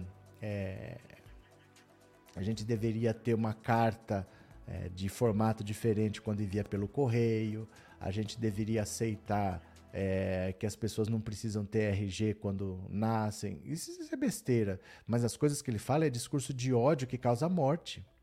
O Bolsonaro até hoje defende a cloroquina que é o medicamento que o mundo sabe que não funciona e o mundo já sabia. Ninguém estava testando, ninguém estava. Ah, ninguém, vamos pesquisar a cloroquina. Não existe. Isso nunca foi pesquisa. Porque já se sabia que não servia. Só no Brasil se falava de cloroquina. O mundo não estava tomando cloroquina. Ele defende até hoje algo que causou mortes. A ivermectina, tinha gente na fila do transplante de fígado por causa de ivermectina. E ele falou que a vacina de Covid causava AIDS. Numa live está sendo investigado pela Polícia Federal por causa disso. Então ele não gira muito bem, não é que ele fala besteira, ele tem um discurso de ódio que mata e ele procura maneiras de atiçar esse discurso que mata as pessoas, né? Cadê que mais? Que horas você vai comentar a entrevista dele aqui no canal? Não, nós vamos ver a entrevista dele aqui no canal, nós vamos estar junto comentando. A entrevista vai ser 8 e meia, nós vamos ver junto e vamos comentar durante e depois. Né? Vai ser na sequência, tudo junto assim. A gente faz a live normal das 7 às 8 e meia. Às 8 e meia a gente vê a entrevista dele e depois a gente comenta aqui o que a gente achou, na, direto na sequência. Né? Ivan, é melhor os eleitores do Lula não assistirem a entrevista do Bozo para não dar audiência para Globo e deixar para ver o Lula na quinta. Concorda? Não, não concordo. Não concordo. Não tem medidor na minha casa. Não tem medidor aqui, ninguém sabe se eu estou assistindo ou não. Olha, não é assim que funciona. Não, não vamos, não vamos assistir. Isso não, não acontece, gente. As pessoas assistem, as pessoas precisam saber, as pessoas estão curiosas. Os bolsonaristas vão assistir a entrevista do Lula. Esse tipo de coisa é inevitável. É inevitável. Nós estamos a 40 dias das eleições. O tema em todo lugar é eleição, em quem você vai votar, quem vai ganhar. Não adianta falar não vamos assistir para não dar audiência. Não muda nada. Vai ter audiência, a do Lula também vai ter audiência. É, isso não traz voto para ninguém. Ninguém decide votar porque deu mais ponto a entrevista de um do que do outro. Não é assim que funciona, não. A gente tem que saber do que se trata. A gente tem que estar tá informado. Informação nunca é ruim. Informação nunca é ruim. A gente precisa ter informação, né? Precisa ter informação. E é importante você ver o que a pessoa falou e formar o seu juízo, a sua consideração, né? Cadê? É, engenharia da moda. Temos que assistir para saber a verdade sobre esse louco. Não, é importante a gente ver as coisas. Eu vou dar um exemplo claro para vocês. Eu vou dar um exemplo claro. É, cadê a matéria aqui? Eu acabei de fechar. Ó, olha aqui. Ó, hum, ó. Vou dar um exemplo claro para vocês. Isso aqui, olha. Acabamos de ler essa matéria do Matheus Leitão falando da entrevista do Bolsonaro hoje. Ele fala aqui uma coisa que não é. Ó, Bolsonaro recua, como fez nesse fim de semana, quando disse que vai respeitar o resultado das eleições, mesmo que saia derrota. Gente, ele não disse isso. Tá todo mundo falando a mesma coisa. Aí você que fala que não tem estômago para ver o Bolsonaro, você vai acreditar que ele recuou. Ele não recuou. Ele não recuou. Ele não disse isso. Ele não disse. A frase dele não é que ele vai respeitar o resultado da eleição. Ele respeita a opinião do cara que perguntou. No vídeo, você vê que o cara chega, faz uma pergunta e ele fala: Olha, nós estamos aqui, passaram mais de mil motos em nosso apoio, estamos trabalhando pela reeleição. Se esse for o seu entendimento, se não for, a gente respeita. Ele diz que se respeita a opinião do cara, não o resultado das eleições. Mas aí quem não tem estômagozinho, que ah, eu não quero ver, se você não vê a fala original, você acredita no que o cara escreveu. Esse é que é o perigo. Entendeu? Esse é um exemplo claro de que a gente tem que ver exatamente o que, que foi dito. Esse, o Bolsonaro não, não disse que vai aceitar o resultado das eleições. E todos os meios de comunicação estão falando o que ele disse. É só você ver o vídeo original, ele não fala isso. É que a pergunta do cara não aparece, só aparece a resposta dele. Mas o cara fez uma pergunta e ele fala: se esse for o seu entendimento. Ó, nós estamos lutando pela reeleição, se esse é o seu entendimento. Se não for, a gente, a gente respeita. Respeita a opinião do cara se não for essa. Não que ele respeite o resultado das eleições. Ele não fala em momento nenhum que respeita o resultado das eleições, mas é o que está saindo em todo lugar. Então a gente precisa ir na fonte. Não é ficar ouvindo só o que os outros falaram. Essas matérias todas estão erradas. É só ver o vídeo original, né? Cadê? É, bora bater panelas, bora gritar fora tchutchuca do Centrão. Vocês querem ver, ó? Deixa eu pegar o vídeo original aqui para não ficar falando sem sem mostrar para vocês. Quer ver? Ah, gente, eu apaguei já. Eu apaguei já. Deixa eu ver se eu tenho aqui. Eu não sei se eu postei no Twitter. Eu acho que eu postei no Twitter. Quer ver? Deixa eu ver se eu postei no Twitter. Não, não postei. Eu mostrei aqui. Eu não postei porque exatamente não era o que as pessoas estavam falando. Falei, então não vou nem postar. Eu não postei. Mas eu tinha aqui, eu apaguei. Ai, ai, mas eu fiz uma live só sobre isso. Eu fiz uma live mostrando que não era. Ó. Quer ver? Dá uma olhada aqui. Este vídeo aqui que vocês podem ver, ó. Ó, ó, Imprensa errou feio. Bolsonaro não disse que respeitará o resultado das eleições. Se vocês olharem esse vídeo, vamos pegar ele aqui? Vamos pegar ele aqui. Vou aproveitar que está aqui, que eu vou mostrar. Nesse vídeo tem o trecho que eu apaguei. Não está mais aqui comigo o trecho, mas o trecho eu mostrei na live. Vamos ver aqui, ó. Quer ver? Para vocês verem que ele não fala isso não. Ó.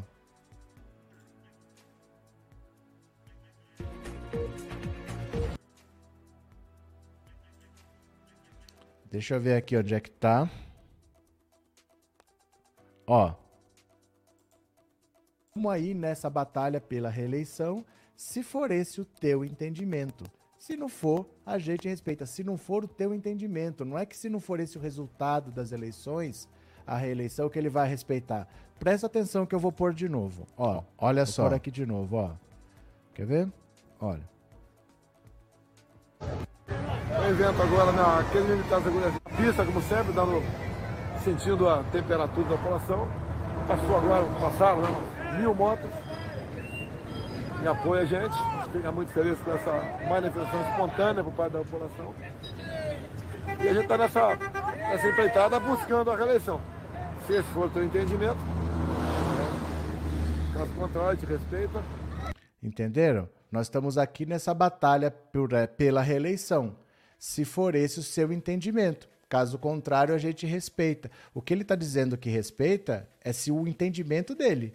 Se for esse o teu entendimento. Caso contrário, a gente respeita. Não é o resultado da eleição. Ele não fala em momento nenhum que respeita o resultado da eleição. Ó, que nessa batalha para reeleição. Se for esse o teu entendimento, caso contrário, a gente respeita. É o entendimento do cara. Se você concorda comigo, beleza. É Cadê? Ó. Que nessa que na que vai respeitar. Presta atenção que eu vou pôr de novo. Ó, vou pôr aqui de novo, ó. Quer ver? Olha.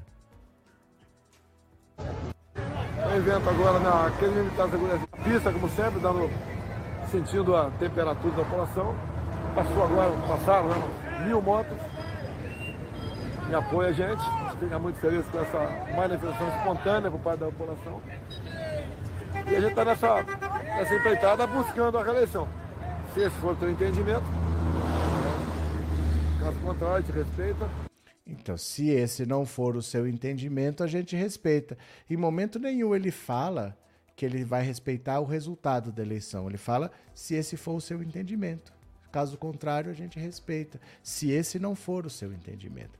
Mas isso você tem que ver o vídeo, né? Não é só por ver a opinião das pessoas, porque a opinião de toda a imprensa é que ele falou que vai respeitar o resultado da eleição. Ele nunca falou isso. Ele nunca falou isso ali, não. Cadê? É, Mary Aparecida Bozo vai levantar durante a entrevista e ir embora. Esse é o medo da equipe dele. Tá, esse é o medo da equipe dele, que pode. que ele é imprevisível, que ele pode levantar e ir embora, porque ele quase fez isso em 2018. Ele não fez, mas ele quase fez. Eles estão com medo que ele faça, porque terça-feira ele deu três piti, né? Márcia, eu entendi que ele está falando se for o entendimento do povo. Não.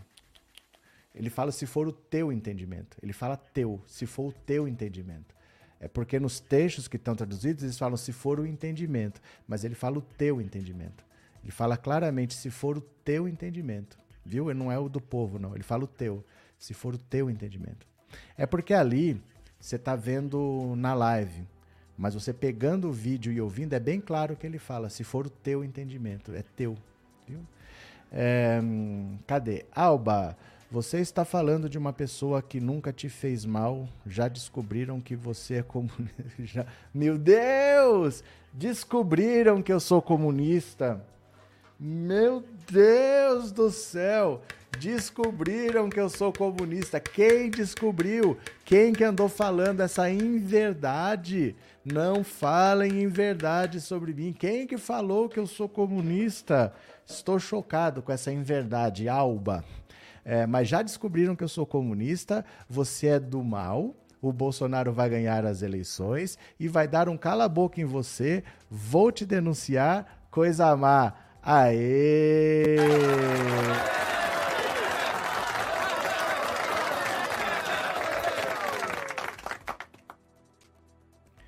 Pronto. Vai me denunciar. Vai lá, me denuncia. Ai, meu Deus do céu, aparece esses gadaiados aqui. É, manifestação espontânea, sei sim, disse o Sandro. Do que? Do que? É, tem gado aí, Alba quer saltadinha da Alba. Cadê que é mais? A Globo vai beneficiar Bolsonaro hoje. Olha, eu acho que assim, Antes de assistir a entrevista de hoje, assistam a de 2018. É só entrar no YouTube. É Bolsonaro Jornal Nacional 2018, porque foi uma paulada. O Globo, a, o Bolsonaro não foi eleito porque a Globo ajudou. Ele foi eleito por várias coisas, mas não porque a Globo ajudou nessa entrevista. A Globo não passou pano para ele em 2018, não teria por que passar hoje. Em 2018, muita gente apoiou o Bolsonaro. Muita gente achava que o Bolsonaro presidente poderia ser controlado. E assistam a entrevista hoje para ver se em algum momento a Globo passa pano. Ela não passa pano. Por isso que ele fica bravo. Por isso que ele fala: é, mas o seu salário é diferente do dela, vocês ganham também por pessoa jurídica, porque ele estava sendo pressionado e ele atacou. Ela não passou pano em 2018 quando muita gente apoiou. o Bolsonaro não foi eleito por causa dessa entrevista foi eleito por vários outros motivos, mas não porque essa entrevista de 2018 beneficiou ele. A Globo não passou pano em 2018. Ela fez as perguntas que tinha que fazer e ele se exaltou e ele quase foi embora. Vamos ver, né? É, Flávio, ele não sabe responder nada, ele não sabe nem o que ele fez de bom para o Brasil. É, isso eu também não sei, não posso culpá-lo, né? Tony, as perguntas sobre a entrevista do Bolsonaro É bom, pois o Senhor é esclarecido, tira a dúvida das pessoas. A gente vai batendo papo, né, Tony? A gente vai conversando. É Tiago, gente, a Globo e Bolsonaro são rivais, o que vocês tiraram que ambos são aliados? É porque assim, é que as pessoas se acostumam a atacar a Globo. Mesmo quando não interessa para a Globo, porque nesse momento o Bolsonaro é um perigo para a Globo. O Bolsonaro, a gente não pode pensar no Bolsonaro de hoje. Pense no Bolsonaro de 2023, que fez tudo o que fez por quatro anos e foi reeleito e derrotou o Lula, e aposentou o Lula, e acabou com o PT. Pense nisso. Todo líder autoritário, no segundo mandato, ele radicaliza. Se ele tem o aval da população de que ele foi radical, de que ele foi extremista e a população assinou embaixo e deu outro mandato para ele, é sempre pior. O Bolsonaro que ameaça fechar a Rede Globo, se ele tiver um segundo mandato, ele fecha. Se ele, nesse mandato ele não tem condição de fazer isso, mas com o aval do povo, dando um segundo mandato para ele, ele vai para cima e dane-se. Aconteceu o que aconteceu na pandemia e ele tá aí, se ele tiver um segundo mandato, que se dane. O Bolsonaro, não, você não pode brincar com ele, porque ele não tem juízo. Ele não tem juízo, né? É, para o Bolsominion, qualquer coisa vermelha é comunista, até Ferrari é comunista. Gente, a prefeita bolsonarista de Bauru teve a coragem de falar que o McDonald's é comunista. Por aí você vê, McDonald's comunista, né? É, Demetrios, soube que a própria Globo News, na pessoa do Merval Pereira, falou que o Lula é melhor que o Bolsonaro. É porque não tem o que fazer. Chegou num ponto que os ricos, os endinheirados, fizeram uma carta defendendo a democracia. Os ricos fizeram uma carta. Ah, tem a carta do povo. Eu sei. Mas o povo a gente já sabe de que lado está. Agora, os ricos apoiaram Bolsonaro e ajudaram a eleger Bolsonaro. E fizeram uma carta contra o Bolsonaro. Os ricos. Né? A Globo sempre foi o porta-voz dos ricos. Márcia, Kate, calma, amiga. Preserve sua saúde para continuar na luta. que mais? É... Para de mimimi, gados loucos, aceita que dói menos, é Lula presidente no primeiro turno, disse o César. João Pedro, leia meu comentário, acabei de ler, João. Darcy, quero que os jornalistas peguem muito pesado. Vamos ter que esperar para ver, nós não sabemos, né? Mas o que eu digo para vocês é, em 2018, eles não aliviaram. Por isso que o Bolsonaro se descontrola, por isso que o Bolsonaro parte para o ataque, e esse é o medo da equipe dele, porque ele já falou que vai partir para o ataque. Vamos ver, vamos ver, né? É... Estou ansioso para ouvir as baboseiras que o Bolsonaro vai vomitar. Juscelino, Maria Benedita, ele não tem educação, quero mais que passe a maior vergonha. É que para ele não tem vergonha, Maria Benedita. Para eles não tem vergonha. Você não vê o que os gatos vêm fazer aqui? Eles não, não têm esse negócio de passar vergonha. Para eles não tem. Eles falam qualquer besteira. Eles falam que o Lula roubou trilhões. Gente, trilhão. Eles não sabem nem o que é um trilhão para falar um negócio desse. O orçamento do ano todo da União é um trilhão. Como que alguém simplesmente rouba trilhões? Como é que isso acontece? Eles não têm nem noção, mas eles não ligam para passar vergonha. Eles são terraplanista, eles defendem cloroquina, eles, eles não ligam para passar vergonha, eles não estão nem aí, né? Cadê? Tony, nunca parei para ouvir esse fanfarrão do Bolsonaro. Bolsonaro é sem noção. Por isso que muito que ele se elegeu. Ele se elegeu muito por causa disso, porque muita gente não parou para ouvir. Se você ouvir essa entrevista do Jornal Nacional de 2018, ele fala com todas as letras que o povo tem que escolher ou vai ter direitos e desemprego, ou vai perder alguns direitos para ter trabalho. Ele falou que ele ia tirar direito do trabalhador e o cara votou. Ele falou que ele foi o único a votar contra a PEC da empregada doméstica. Ele foi o único deputado que votou contra. Ele falou. Ele falou que ele acha que mulher tem que ganhar menos porque engravida. Ele falou isso lá. Muita gente não parou para ouvir. Esse é o problema. As pessoas precisam ouvir mais. As pessoas ouvem muito a própria voz, assim. Elas já têm um pensamento e ouvem muito o que ela mesma pensa. E para para ouvir o que está na cara dela. Muita gente não ouviu. Como é que um trabalhador vota num cara que falou eu vou tirar direitos trabalhistas? Votaram. No governo Lula, a gente viveu uma situação de pleno emprego sem tirar um único direito, mas as pessoas votaram. Ele falou naquela entrevista com todas as letras, né? Cadê? João Paulo Pedro, amigo, você viu a notícia do primeiro aliado do Lira que foi preso hoje? Vi, mas a gente tá falando da entrevista, João. De noite a gente fala disso daí. Prometo para você que de noite a gente fala. Mas aqui é um aquecimento para a entrevista de de noite, viu? De noite a gente fala, fica tranquilo. O dia é longo, tem bastante notícia. A estupidez do Bolsonaro vai ser mais uma vez comprovada e os apoiadores continuarão batendo palmas. Isso é um retrato que não muda. Esses 30, 32, 33 que ele tem vão continuar apoiando. -se. Gente, aconteça o que acontecer.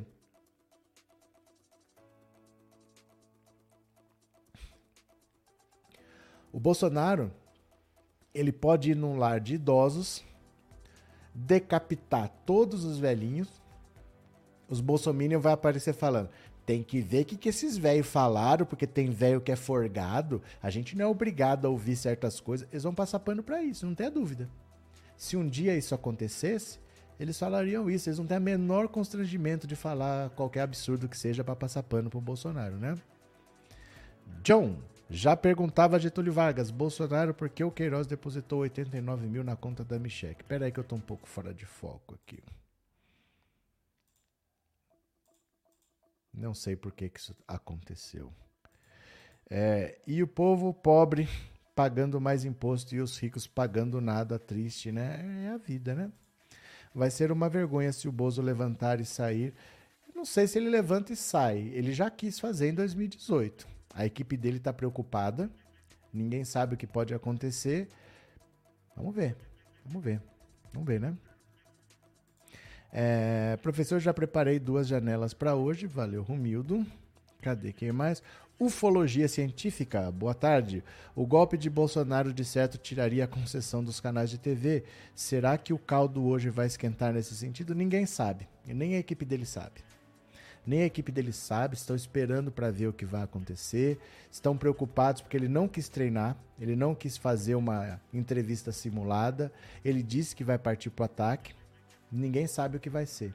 Vamos ter que esperar para ver, né? Sebastião, eu não sei quem vou votar, eu sei que ninguém, eu sei ninguém, eu não vou votar em Jair Bolsonaro, eu votaria. Como é? Eu não sei em quem eu vou votar, disse Sebastião. Eu sei ninguém eu não vou. Ah, eu sei em quem eu não vou votar em Jair Bolsonaro. Mas qual é a sua grande dúvida? Qual é a sua grande dúvida, então? Se você quer tirar o Bolsonaro, qual é a sua grande dúvida? Vai votar na Simone Tebet? Pra, qual é a lógica disso, né? É, Márcia Adriana Brandão, de qual zap você tirou isso? Renata, será que não tem um acórdão? Um acordão? Sempre adirou eu acho que cortou aqui um acordão. Não existe acordão, Renata. Não existe acordão. Porque você só faz acordo com a pessoa que você confia. Bolsonaro não confia em ninguém. Ele só confia nos filhos. Ele não confia em mais ninguém. Não existe acordo com quem você não confia. O Bolsonaro não vai fazer um acordão com ninguém. Porque ele não confia em ninguém. Você acha que se ele fizer um acordão com o Alexandre de Moraes, ele confia que o Alexandre de Moraes vai cumprir? Ele não confia. O Bolsonaro é uma pessoa que não faz acordão, não é que os outros não fariam. Ele não faz porque ele não confia em ninguém. Não existe acordão com o Bolsonaro, ele não confia em ninguém, ele é conspiracionista, né? Denis, obrigado pelo superchat, viu? Obrigado pelo apoio. Valeu, muito obrigado. Tiago, a ditadura tirou a concessão da TV Tupi, era uma das maiores emissoras e nem com muito apelo eles voltaram atrás. É que todo líder autoritário se tem um segundo mandato, ele radicaliza. Porque ele já é autoritário e o povo assinou embaixo de tudo que ele fez e deu um segundo mandato. No segundo vira ditadura. O Bolsonaro, se tiver um segundo mandato, vira ditadura, né? Cadê? Carlos Alberto. Esse cara, se passar na máquina de ressonância, vai dar curto-circuito no aparelho. Cabeça muito doida. Carlos Alberto. É, Nara, eu jamais votaria no PT. Muito triste olhar na história de vida de petistas extremos e aceitar que eles estão confiantes e satisfeitos com o que foi oferecido pelo PT. Tô nem aí para você. Nara, tô nem aí para você. De verdade, se você jamais votaria, é um direito seu. Tem pessoas que nunca gostaram do PT, não gostam e nunca vão votar. Independente disso, Lula será seu presidente a partir de 1 de janeiro de 2023, quer você goste, quer não. Vai fazer o quê? Nós não tivemos que engolir o Bolsonaro que acabou com o país, matou quase 700 mil pessoas aí na pandemia, que tem corrupção no Ministério da Saúde, no Ministério da Educação. Nós não estamos tendo que aguentar isso aí. Pegou o país como sexta economia do mundo, está entregando agora como décima quinta todo mundo pobre, todo mundo desempregado. Ai, a culpa é do fica em casa. Todo mundo é culpado, menos ele. Ele não tem culpa de nada. A culpa é da guerra da Ucrânia, a culpa é do Leonardo DiCaprio, tudo. Todo mundo é culpado, só ele que não é. Mas você votando ou não no PT, os fatos são os fatos, não são o que a gente quer, né? Primeiro de janeiro, o seu presidente é Luiz Inácio Lula da Silva, valeu? Jurandir, o Bozo é destemperado, vai fazer coisa se perguntarem o que ele não quer. Então, o medo da equipe dele é esse. O medo da equipe dele, né? Ana, o Bolsonaro não vai trabalhar hoje, ele deve estar treinando ele, o que ele vai falar e como se comportar diante dos jornalistas. Segundo a equipe dele, ele se recusou a treinar e ele disse que vai partir para o ataque. Disse que não quer. A equipe está desesperada, a equipe não sabe o que pode acontecer. Porque no 7 de setembro, ele falou que ia moderar e ele chamou Alexandre de Moraes de canalha. Ele disse que não ia aceitar mais ordem judicial. Estão com medo dele nesse 7 de setembro, porque não sabe o que ele pode fazer. Na, na ia falar posse. No lançamento da candidatura dele na convenção do PL, ele chamou as pessoas para irem para as ruas, ia ser o último 7 de setembro, vamos fazer não sei o quê.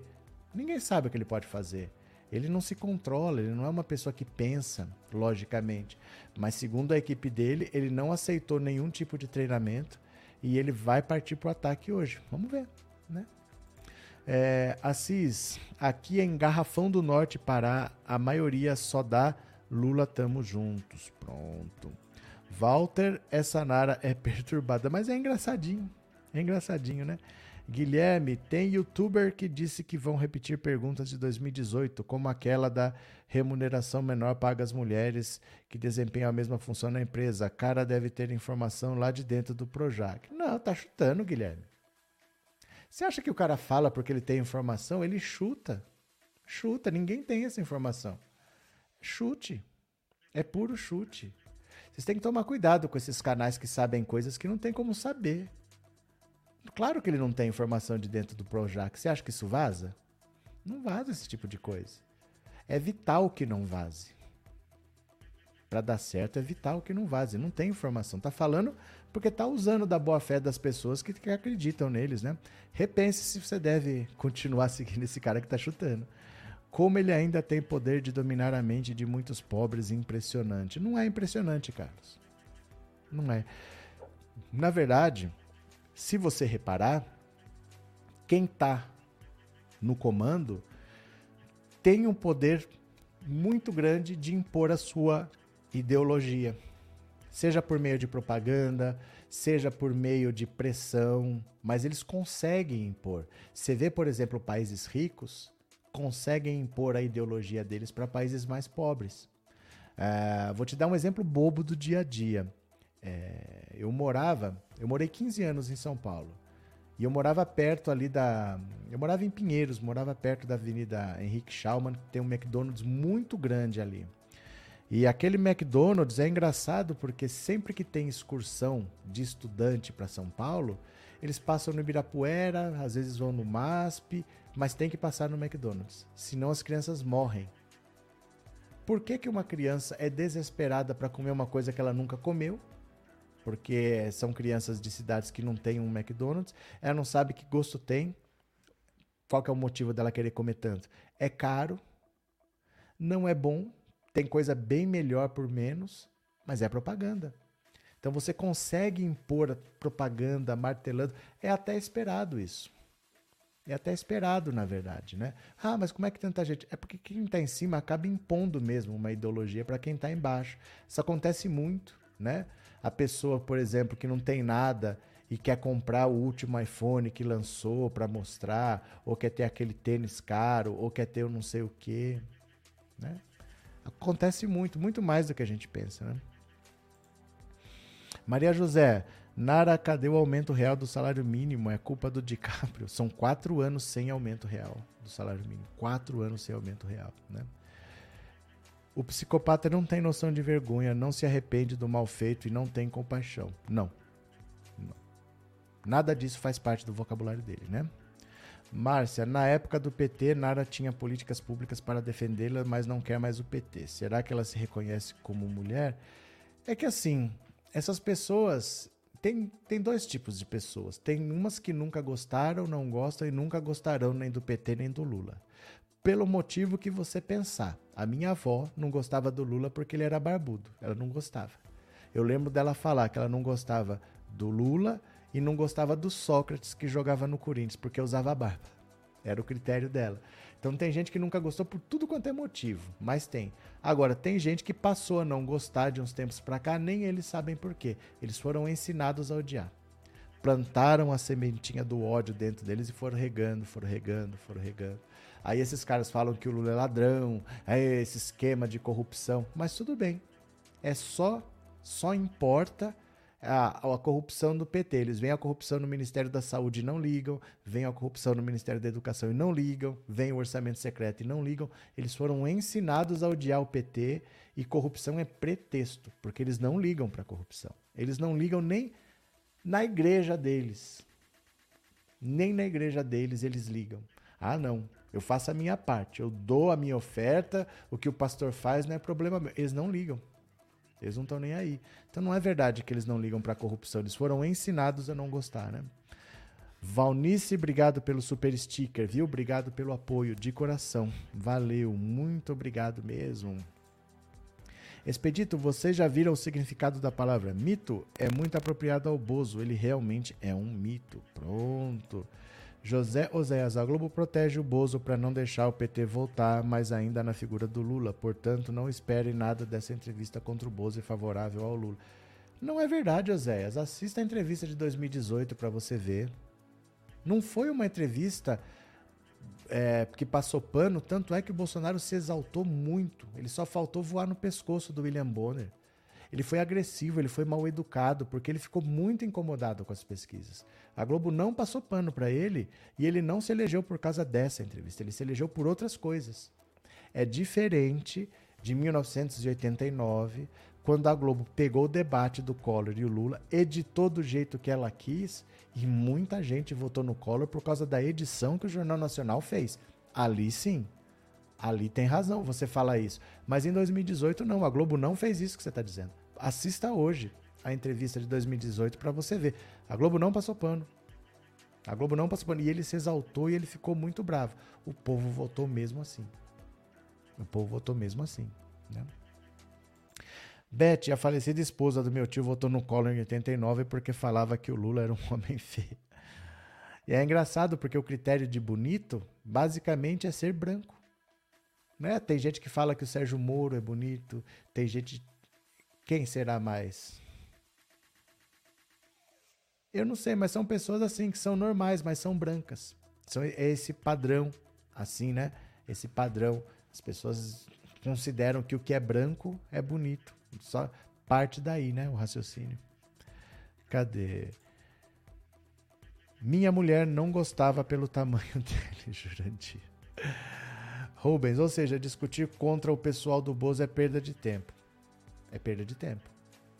De novo, o irmão do Marcelo Arruda, assassinado no próprio aniversário por um bolsonarista, gritando: Aqui é Bolsonaro, foi apertar a mão do Bolsonaro e tirou foto dando risada. Nem o Bolsonaro estava rindo.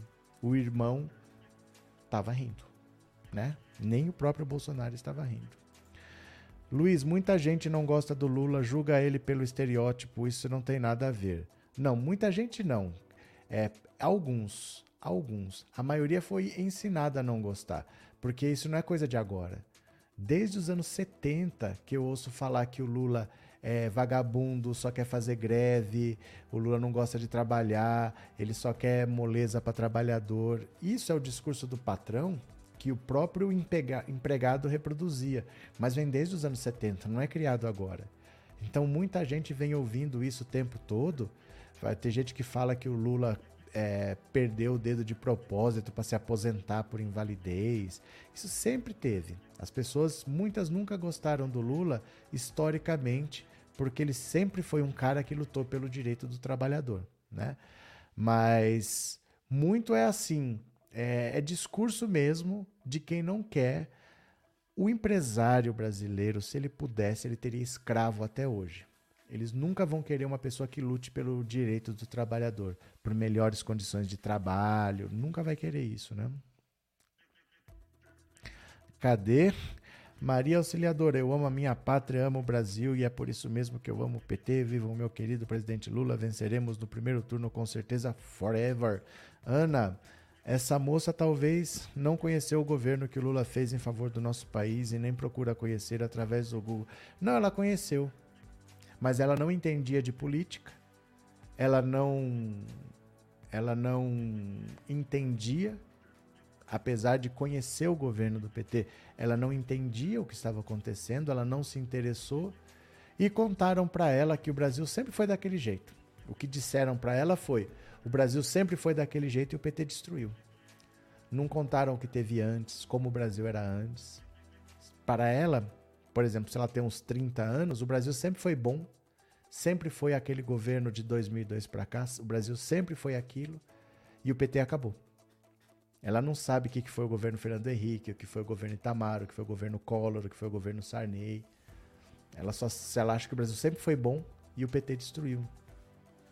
É gente que não, não tem entendimento mesmo do que fala, né? São pessoas que nunca entenderam de política, nunca discutiram sobre política e estão agora achando que entendem. Por isso que eu falo, é o governo em que os idiotas perderam a modéstia, né?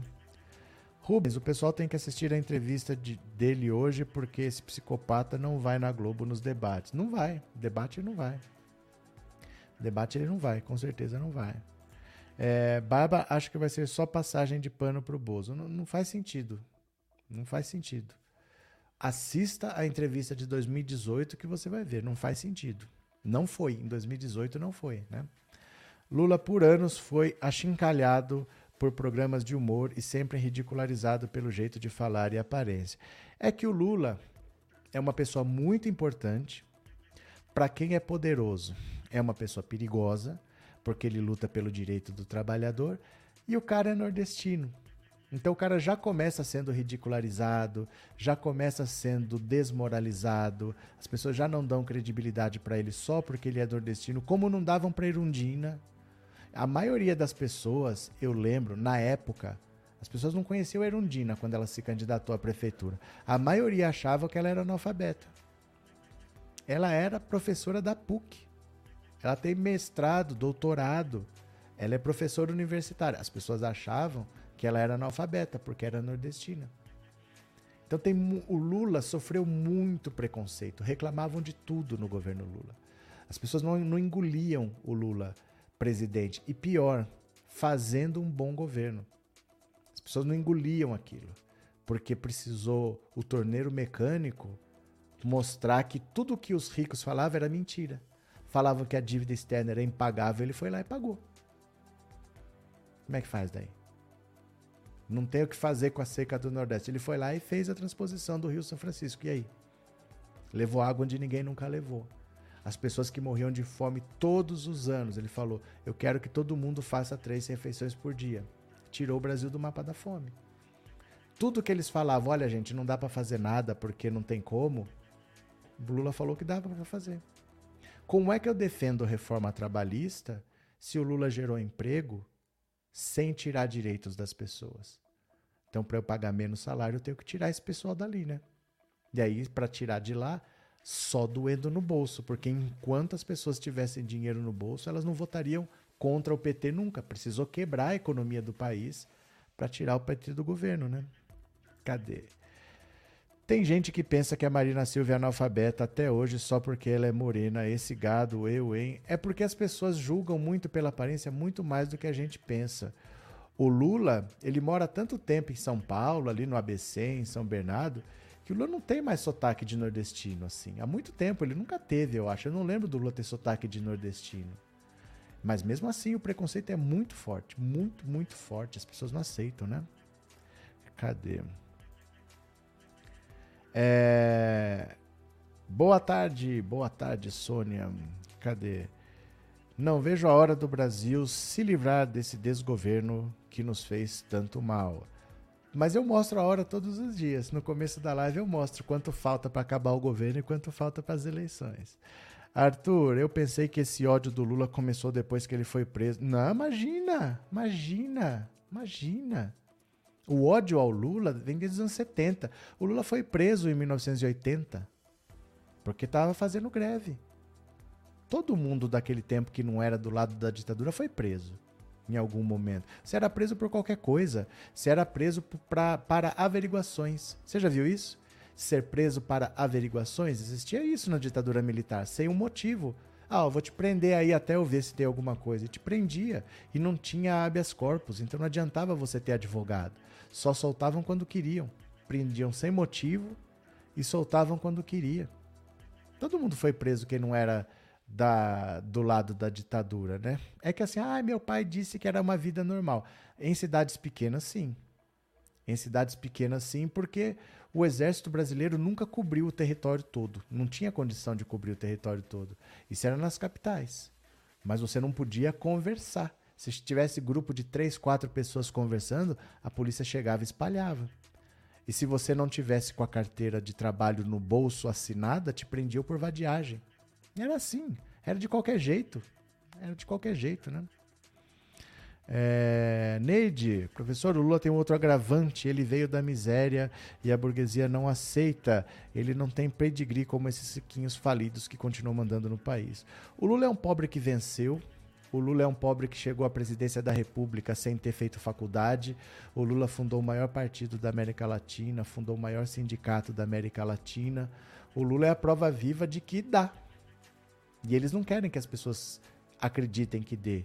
Eles querem que a pessoa aceite o salário que eles pagarem e vão para casa quietinhos. Ó, aceite isso daí, não reclama. É isso que eles querem, né? Cadê? Renata, então quantas mil pessoas morreram com o Covid por causa desse Bolsonaro? Será que o povo não enxerga isso? Enxerga, mas acha que a culpa não é dele. A maioria bolsonarista acha que morreria de qualquer jeito porque a pandemia foi no mundo todo, então não é culpa dele. Ou então acham que ele fez o que ele pôde, porque quando tinha vacina ele comprou, ele mandou dinheiro para os estados e o STF não deixou ele trabalhar. É assim. Eles acham um motivo para tudo, né? Cadê? Gerson, Lula, nosso maior presidente. Jean Gasque. Eu participei dos melhores programas sociais, ao menos aos menos favorecidos em São Paulo, como Bolsa Família, Fome Zero, Primeiro Emprego, Combate à Escravidão, dentre outros. Pois é. Então, mas as pessoas não querem isso, né? As pessoas querem que a pessoa fique trabalhando por um prato de comida e não por um salário decente, não fazendo faculdade com profissão. Eles querem uma. Ó, o que o empresário brasileiro quer, o, o grande problema desse país é a mentalidade de quem tem dinheiro.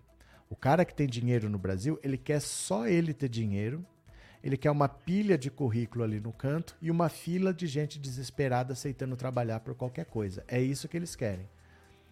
eles mandam fazer palestra lá dizendo que tem que ter um ambiente com uma mesa de ping-pong para a pessoa ficar mais criativa, que se ela tirar uma soneca depois do almoço, ela volta a revelar. Tudo mentira, gente. Ele quer o seu sangue, ele quer uma caneca de suor todo dia e te paga pouco. Essas palestras aí é tudo conversa. Eles levam essas palestras para diminuir a culpa deles, dizer que eles estão investindo. Às vezes eles são até obrigados a fazer essas palestras.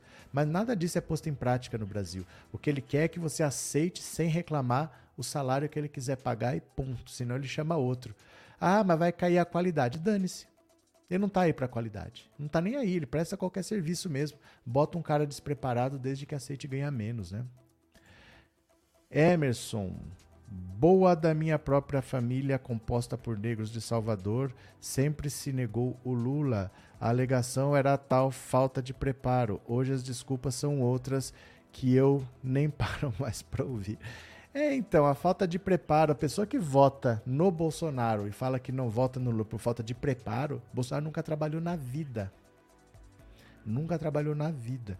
É o avião está caindo, e você coloca para salvar o avião um cara que nunca pilotou na vida. É esse cara que é bom, que ele nunca pilotou, Eu quero alguém de fora da pilotagem, né? Alguém de fora da política. Gente. Como vai dar certo isso? Como vai pôr na política alguém de fora da política? Conversa de louco, né? Cadê? Irene, o movimento antes da ditadura começou pelo interior, eu mesmo participei desse movimento para chegar nesse patamar. Valeu, Irene, obrigado pelas palavras. É, por toda a grandeza que o Lula representa, ele é a prova viva que podemos crescer e todos com os mesmos direitos. A força do Lula é descomunal e imensa. Mas aí é que está. Ele não é a prova de que todos podemos crescer. Ele é a prova de que, dando condições, todos podemos crescer. Porque não é assim, vai lá e faz porque todos podemos crescer. Ajuda o cara a não morrer de fome, bota água para ele poder plantar, coloca ele numa boa escola e aí todos podemos crescer. Porque o Lula não é exemplo para ninguém, hein? Presta atenção que eu vou falar. O Lula não é exemplo para ninguém. Exemplo é aquela coisa que você pode copiar. O Lula é uma pessoa extremamente diferenciada é uma pessoa única que é recebida por chefes de Estado do, do planeta inteiro. É um cara que não é à toa que está voltando e que já teria sido eleito em 2018 se não fosse tirado da eleição. Então não é porque assim, ó, Lula consegue porque você não consegue. Não é assim. Né? É a mesma coisa que falar se o Pelé consegue porque você não consegue. Vai lá e faz gol. Não, o Lula não é exemplo. O Lula é exemplo de que todo mundo, se tiver as condições mínimas de dignidade, pode. Aí sim. Aí sim, ele mostrou que dando para as pessoas um pouco, porque não era muito, era 70 reais o Bolsa Família. Mudou a vida dessas pessoas. Mudou o país. Ele conseguiu mudar o país. As pessoas começaram a consumir mais, gerou produção na indústria, venda no comércio, a economia disparou. O Brasil chegou à sexta economia do mundo, estava quase virando a quinta estava quase passando a Inglaterra. A Inglaterra nunca esteve atrás de um país sul-americano na história dela, o Brasil quase passou. Hoje, o próprio Lula fala: era para o Brasil estar tá na quarta economia do mundo, brigando ali com a Alemanha, atrás de Estados Unidos, China e Japão. Era para estar tá ali. Não, nós estamos em 13 terceiro, andando para trás. Né? Cadê? Lula é descendente de originários, por isso o medo de se a moda pega, Judite. O povo é neurótico e neuróticos amam os perversos. Kate, a Telebahia, quando estava para privatizar, deu até personal trainer para os funcionários. Dizia que era para proteger nossa saúde, depois demitiu todo mundo. É conversa, eles não ligam, não. Eles não ligam, isso é conversa. É conversa fiada, eles não ligam. Eles querem que funcionário se dane. Se você falar qualquer coisa, eles contratam qualquer um para ganhar menos, mas é qualquer um mesmo. Faz aí qualquer coisa. Ah, mas a qualidade cai. Eles sabem que vai cair e não ligam, né? É... O que seria pior para o JN, para o Bolsonaro JN? Responder agressivo ou se levantar e ir embora ou faltar a entrevista? Não sabemos.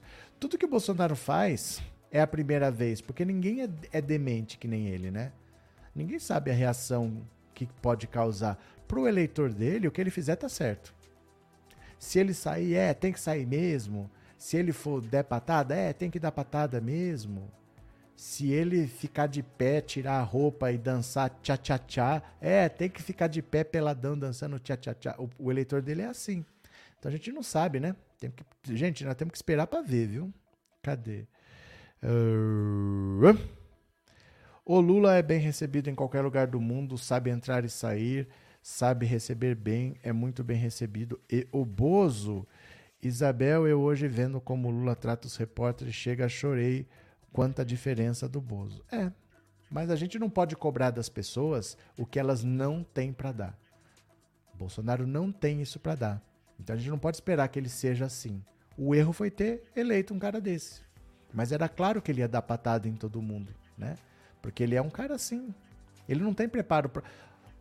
O que nós estamos vendo do Bolsonaro é a melhor versão dele. Bolsonaro nunca será melhor do que isso daí. Esse é o melhor Bolsonaro que ele consegue ser, né? É, Jean que em 2000 Marta Suplicy pelo PT instituiu o CELS, Centro Educacional Unificado, que reuniam no mesmo espaço escola, esporte, lazer e cultura. E o Macamo, professor está bonito igual. Tá todo dia a mesma coisa. Rita, tá mais perto do que longe dessa corja miliciana e golpista cair em ruínas sem o poder político nas mãos. Cadê? Edeilson, Lula presidente novamente 13. Cadê? É Kate Roberto, vamos poder assistir a entrevista do Ordinário através da live? Vamos assistir, mas não pode pôr a imagem. Vai dar para ouvir tudo, a gente vai estar tá aqui, vai estar tá comentando, vocês vão estar tá comentando, a gente vai estar tá falando. Mas se eu puser a imagem da Globo, cai na hora. A Globo não, não permite, o YouTube derruba. Então dá para pôr a, o áudio. A imagem não, mas vamos estar tá aqui sim. Altaíde teve uma galera que disse que votaria no PT se o Ciro não crescesse, está na hora de cobrar. Não, mas não é assim, Altaíde. Eles vão votar. Mas o voto útil é muito no final, é dois, três dias antes. Eles não vão desistir agora. Eles vão esperar até o final, porque é assim mesmo. É por isso, é por isso que muita gente acha que todas as pesquisas erraram. Porque as pesquisas, elas dão uma coisa. Por exemplo, elas dão Ciro com seis, mas no dia da votação pode ser que o Ciro tenha um. Só que não dá para detectar antes, porque não é uma coisa assim que vai caindo gradativamente. O voto útil acontece dois dias antes. Às vezes acontece do sábado para o domingo. Então a urna dá diferente porque o voto útil é em cima do laço, é em cima da hora. Não é uma coisa que acontece assim ao longo de, de setembro, eles vão migrando e vai caindo. Não, é tudo de uma vez e numa hora só. Então por isso que muitas vezes não bate, né? Antônio Cidrini, sumido. Professor, eu tive os melhores salários que até hoje, que até Deus duvida, mas todos foram em multinacionais. Beleza, Antônio? Salvelina. Eu começo a rir quando eu ouço Salvelina. Bolsonaro vai usar a estratégia rebaixar a entrevista para se dar bem. Ele disse que vai partir para o ataque. São o que os assessores dele falaram, que ele não quis fazer uma entrevista simulada, ele não quis se preparar e que ele vai para cima. Vamos ver, né? Adriano, professor, o que acha da vigilância dos assessores com a garrafa de água do Lula? Eu não acho nada, Adriano. Se tiver que fazer, faz. Se não tiver que fazer, não faz, né? Eles devem saber o que é importante lá. São detalhes, né? Não tem nada demais, não. Namar, como o Rio de Janeiro elegeu e reelegeu o Bozo por tanto tempo, não entenda. É porque não precisa muito voto para eleger e reeleger um deputado. 100, 200 mil votos dá para ter. Né? O Maluf também, quando ele já, mais para o final da carreira dele, se candidatava a deputado e se elegia, porque 100 mil doido tem. Não é difícil você pegar uma pauta radical, fidelizar um público radical, mesmo que pequeno, de cento e poucos mil, e se eleger. Eles são sempre os mesmos. Os que ele votavam nele para deputado federal, Flávio para deputado estadual e dois anos depois votavam no Carluxo para vereador, eram sempre os mesmos. É um grupinho pequeno, radical, que ele mantinha. Na presidência, ele tenta fazer a mesma coisa, ele tenta manter esse grupo radical. Só que para ser presidente não basta um grupo pequeno. Então ele não consegue crescer porque ele não sabe falar para fora desse grupo. Ele só sabe conversar com esses radicais aí, né? Cadê? É, Guilherme, lembre-se que a concessão da Globo vence esse ano depois das eleições. Devem evitar de desagradar o presidente na entrevista de hoje. Não tem nada a ver, Guilherme. Não tem nada a ver. Isso não tem nada a ver mesmo, assim. Não funciona desse jeito, não. É... O Bolsonaro é um cara que não cumpre acordos. Bolsonaro, ele não confia em ninguém e ninguém confia nele. Não, não adianta. Ele sempre falou que ia caçar a concessão da Globo e ele não caça porque ele não pode. A Globo sabe que ele não pode, mas num segundo mandato, todo líder autoritário radicaliza. Todo líder autoritário piora. Então, num segundo mandato, ele faz. Ele pode não fazer agora, mas num segundo mandato, ele faz. Se ele fez tudo o que fez e passa batido, e ele ainda consegue se eleger, e consegue derrotar o Lula, e consegue derrotar o PT, e consegue uma virada histórica, num segundo mandato ele faz. Agora não adianta fazer acordo com o Bolsonaro porque ele não cumpre acordos, ele não tem palavra, ele mente, né? É, Jean Gasque, Lula virou o diabo para a direita brasileira, comandada por seu partido, a mídia privada. Luciano, esse tal panelaço para hoje durante a entrevista do Bozo não é mais um equívoco da campanha do PT, gasto desnecessário de energia? Não sei porquê. Não sei porquê. Quer fazer, faz, não quer fazer, não faz. Eu não acho que altere muita coisa, não. Eu acho que tanto faz se fizer ou se não fizer. Mas as pessoas querem fazer, façam. Não tem problema. Não acho que é gasto de energia desnecessário. Se quiser fazer, faz. Na prática, não é isso que define nada. As pessoas já definiram o voto há muito tempo. A posição do Bolsonaro e do Lula está consolidada há mais de ano. Não é um panelaço que vai mudar. Mas se as pessoas querem fazer, não tem problema, não. Não é um erro, né? Rita, eu não tenho TV, por favor, transmita a sabatina aqui. Quero ver quem vai entrar para a história das sabatinas, o JN com as passadas de pano ou o genocídio. Gente, de onde que vocês tiram que o Jornal Nacional passa pano pro Bolsonaro? Vocês vão fazer assim. Ó, vou mostrar o que vocês vão fazer aqui, ó. Quer ver? Ó, vou mostrar aqui.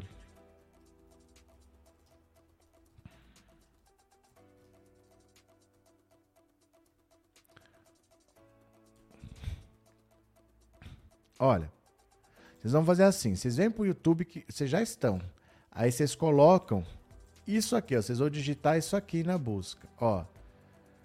Você escreve assim, ó, entrevista Bolsonaro JN 2018. Clica num link desses aqui, ó, de 24 minutos. Veja, ó, aqui, ó. Veja que tem vários links com a entrevista dele, ó.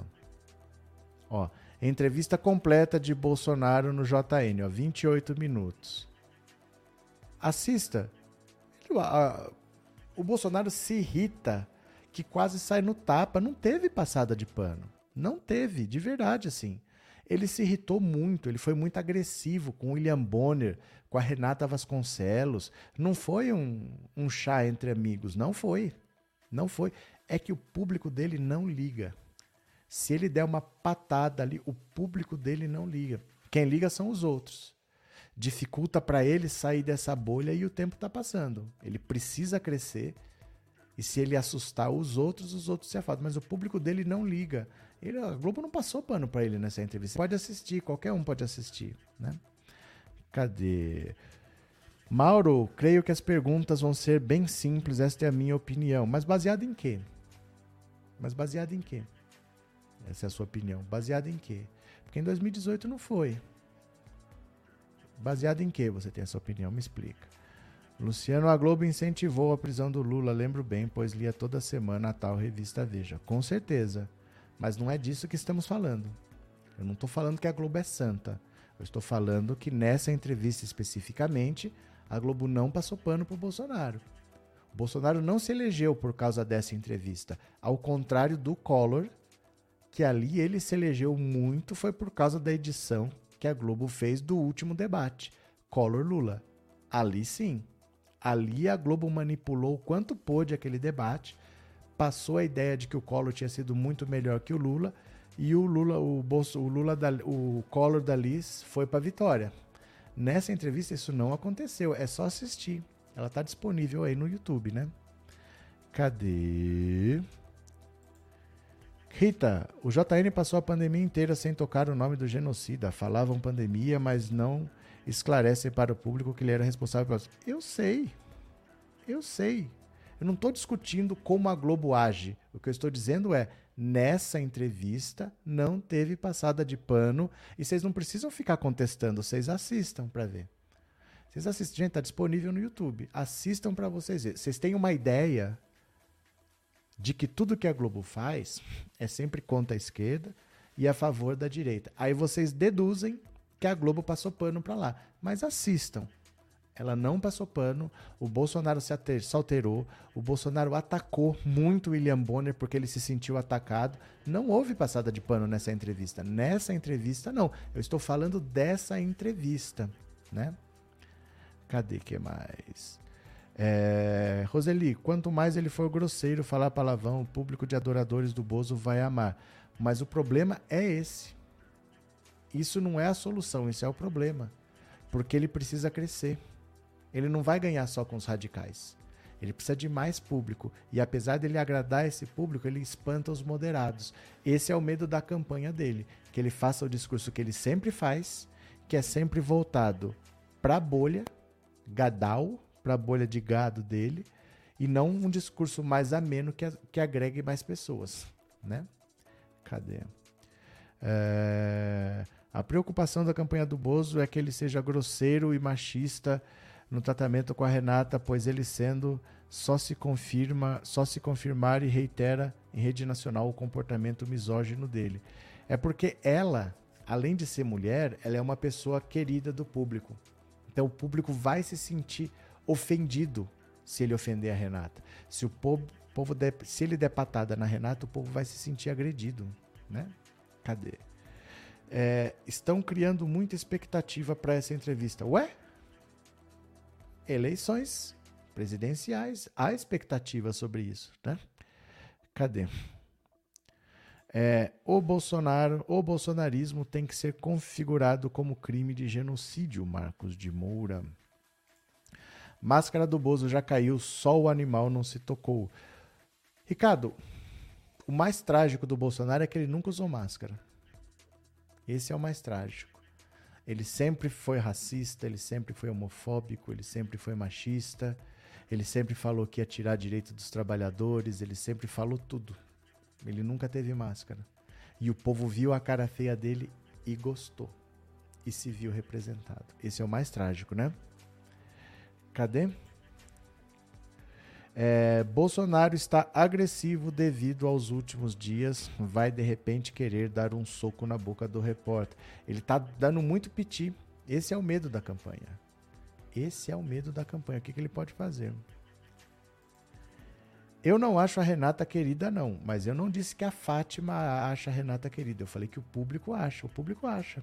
Né? A gente pode não achar, você pode não achar mas o público acha sim. O que a gente vai fazer? Né? Cadê?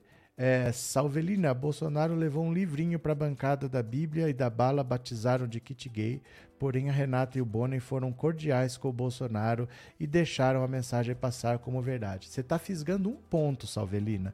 Eu recomendo a você assistir de novo a entrevista. Veja como foi a entrevista. Foram 30 minutos de entrevista. Não foi. Gente, vocês estão falando do que vocês lembram. Eu aconselho vocês a assistirem. Assistam de novo essa entrevista. Não foi uma entrevista cordial. É que eu não posso mostrar aqui.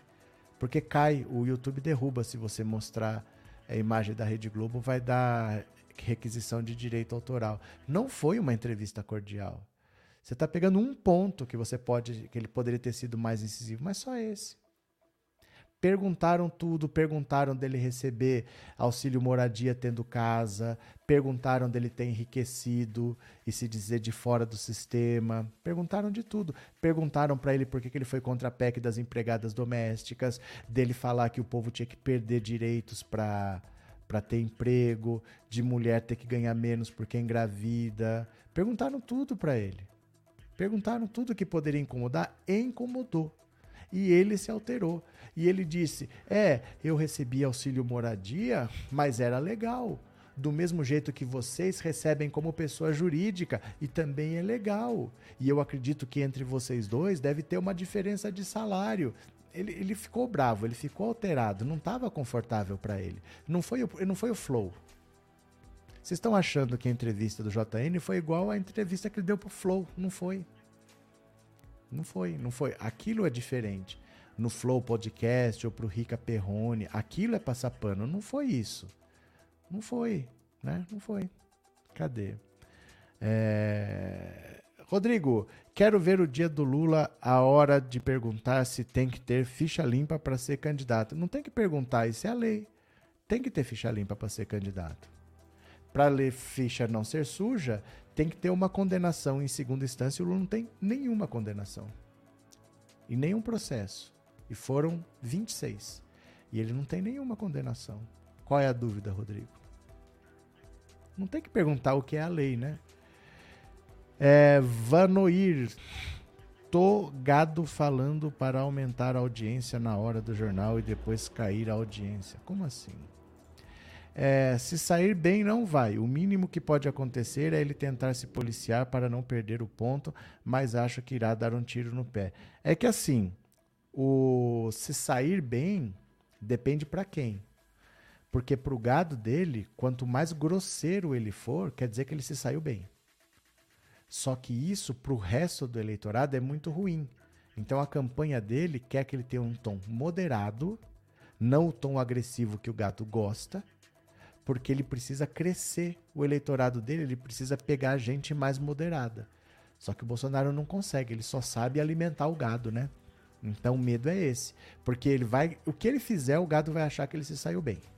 No dia seguinte você vai ver a Jovem Pan falando que ele se saiu bem, todo mundo comentando que ele, não importa o que ele fez. Mas a campanha dele já cansou, só faltou ficar de joelho para pedir para ele baixar a bola, para ele pegar leve, mas não tem jeito, ele já falou que vai para ataque, né? Cadê? Bolsonaro acaba com tudo, hoje ele acaba com a sua própria campanha, é muito possível. Não sabemos se vai acontecer, mas é muito possível, né? Cadê? A Globo vai fazer os questionamentos que fazem na Globo News, ele vai cair, disse o Jurandir. É, Marcelo, qual candidato que foi condenado a pagar indenização por, por incitar o Estirpo Rodrigo? Que, que pergunta é essa, Marcelo? Qual candidato foi condenado a pagar indenização por incitar o Estirpo estupro? estupro. Acho que é isso que você quis dizer, né? Acho que é isso, entendi. Será que o desejo de beijar o Bonner será na boca? Ai, Kate a debochada. César, Bolsonaro não aguenta duas perguntas para explodir. Ele não aguenta perguntas, ele não gosta de ser questionado. Você é um bobão, disse o Vanderlei. Vanderlei, por um acaso. Cadê aqui, ó? Cadê? Cadê, cadê, ó? Vanderlei, João Dória tem um recado para você, ó. Por que, que você veio aqui, rapaz? Vai para sua casa. Vai lá, vai engraxar a bota do Bolsonaro, seu bobão. Seu bobão. Seu bobo. Seu bobo. O que, que ele merece agora, esse rapaz aqui? Vai para sua casa, seu bobo. Seu, seu bobão. Seu bobão. Bobo. Ai, Vanderlei, você é um bobão. Eu mereço. Altaíde, discurso do Bolsominion num curso superior como o do analfabeto é o mesmo. Cadê? O bajulador nunca vê erro naquele que ele bajula. É porque é uma cegueira estranha, né? É uma cegueira exagerada mesmo, porque eles não veem nada. Eles não veem nada. Maria Flor, eu sou pernambucana, tenho muito orgulho principalmente de ser conterrânea do melhor presidente do Brasil. Pronto. Isso é medo do fantasma do comunismo. Cadê?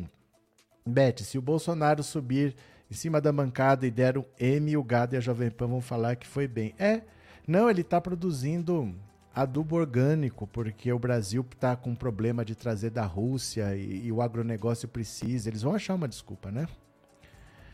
Cadê? É, Dória xingou pesado agora, seu bobão. É verdade.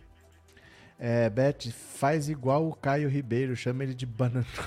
Ó, vou falar uma palavra, não sei se o horário permite, mas ele foi um bananão. Cadê? Como os gados são limitados. O argumento mais forte é esse, né?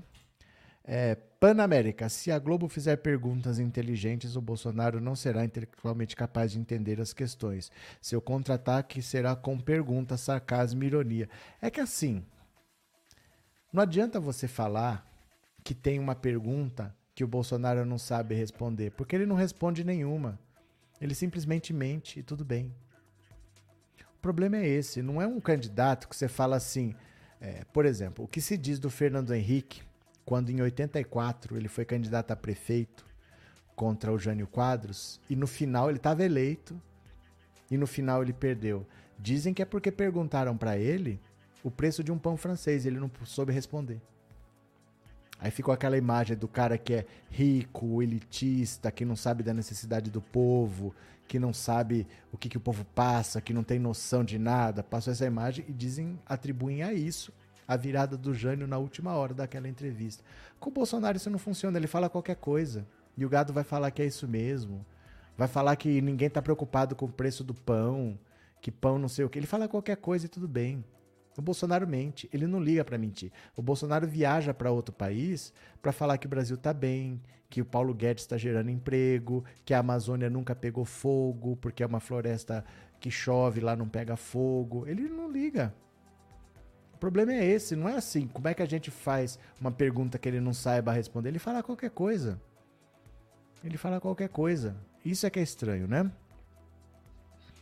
Cadê? Professor Elias, não vejo a hora de podermos discordar de forma civilizada de entrar em uma normalidade troca de ideias. Eu acho que nunca mais, professor Elias. Eu acho que nunca mais. Do mesmo jeito que antes você ia para um jogo de futebol, você torcia para um time, o cara torcia para outro time, vocês podiam ir junto no ônibus, vocês podiam sentar lado a lado na arquibancada e hoje não pode mais? Eu acho que não tem mais jeito, não. Quando você deixa a violência escalar, ela não retrocede. Essas coisas não podem acontecer. Bolsonaro tinha que ter sido contido muito antes, porque esse discurso extremista ele sempre teve. Ele sempre defendeu ditadura, ele sempre defendeu tortura. Não podia ter chegado onde chegou. É muito difícil. A sociedade que se deixa violentar, ela não volta mais a ser uma, uma sociedade pacífica. No futebol mesmo, nunca mais você vai ter, ah, vamos juntos no mesmo ônibus, vamos sentar lado a lado. Acho difícil. Vamos ver, né? É, sei não, disse a Beth. Acho que vai baixar o espírito de Orestes Quercia no Bolsonaro. Vai começar a gritar: O Quercia, seu canalha! Seu canalha! Aquele queixão dele: Canalha! Canalha! Canalha! Isso é roda viva, viu? Esse Jairo Oliveira vive em outro planeta. Gente, eu vou parando por aqui porque já são quatro horas e eu vou ter que preparar a live da noite, né? Então, cinco horas eu tenho que começar a preparar. Vou dar uma comidinha pra Teca agora e daqui a pouco a gente volta, tá? Daqui a pouquinho tem mais. Obrigado a todo mundo que participou. O papo foi ótimo. A gente volta daqui a pouco, sete horas, pode ser? Beijo, meu povo. Obrigado por terem participado. Até daqui a pouco, viu? Valeu, obrigado.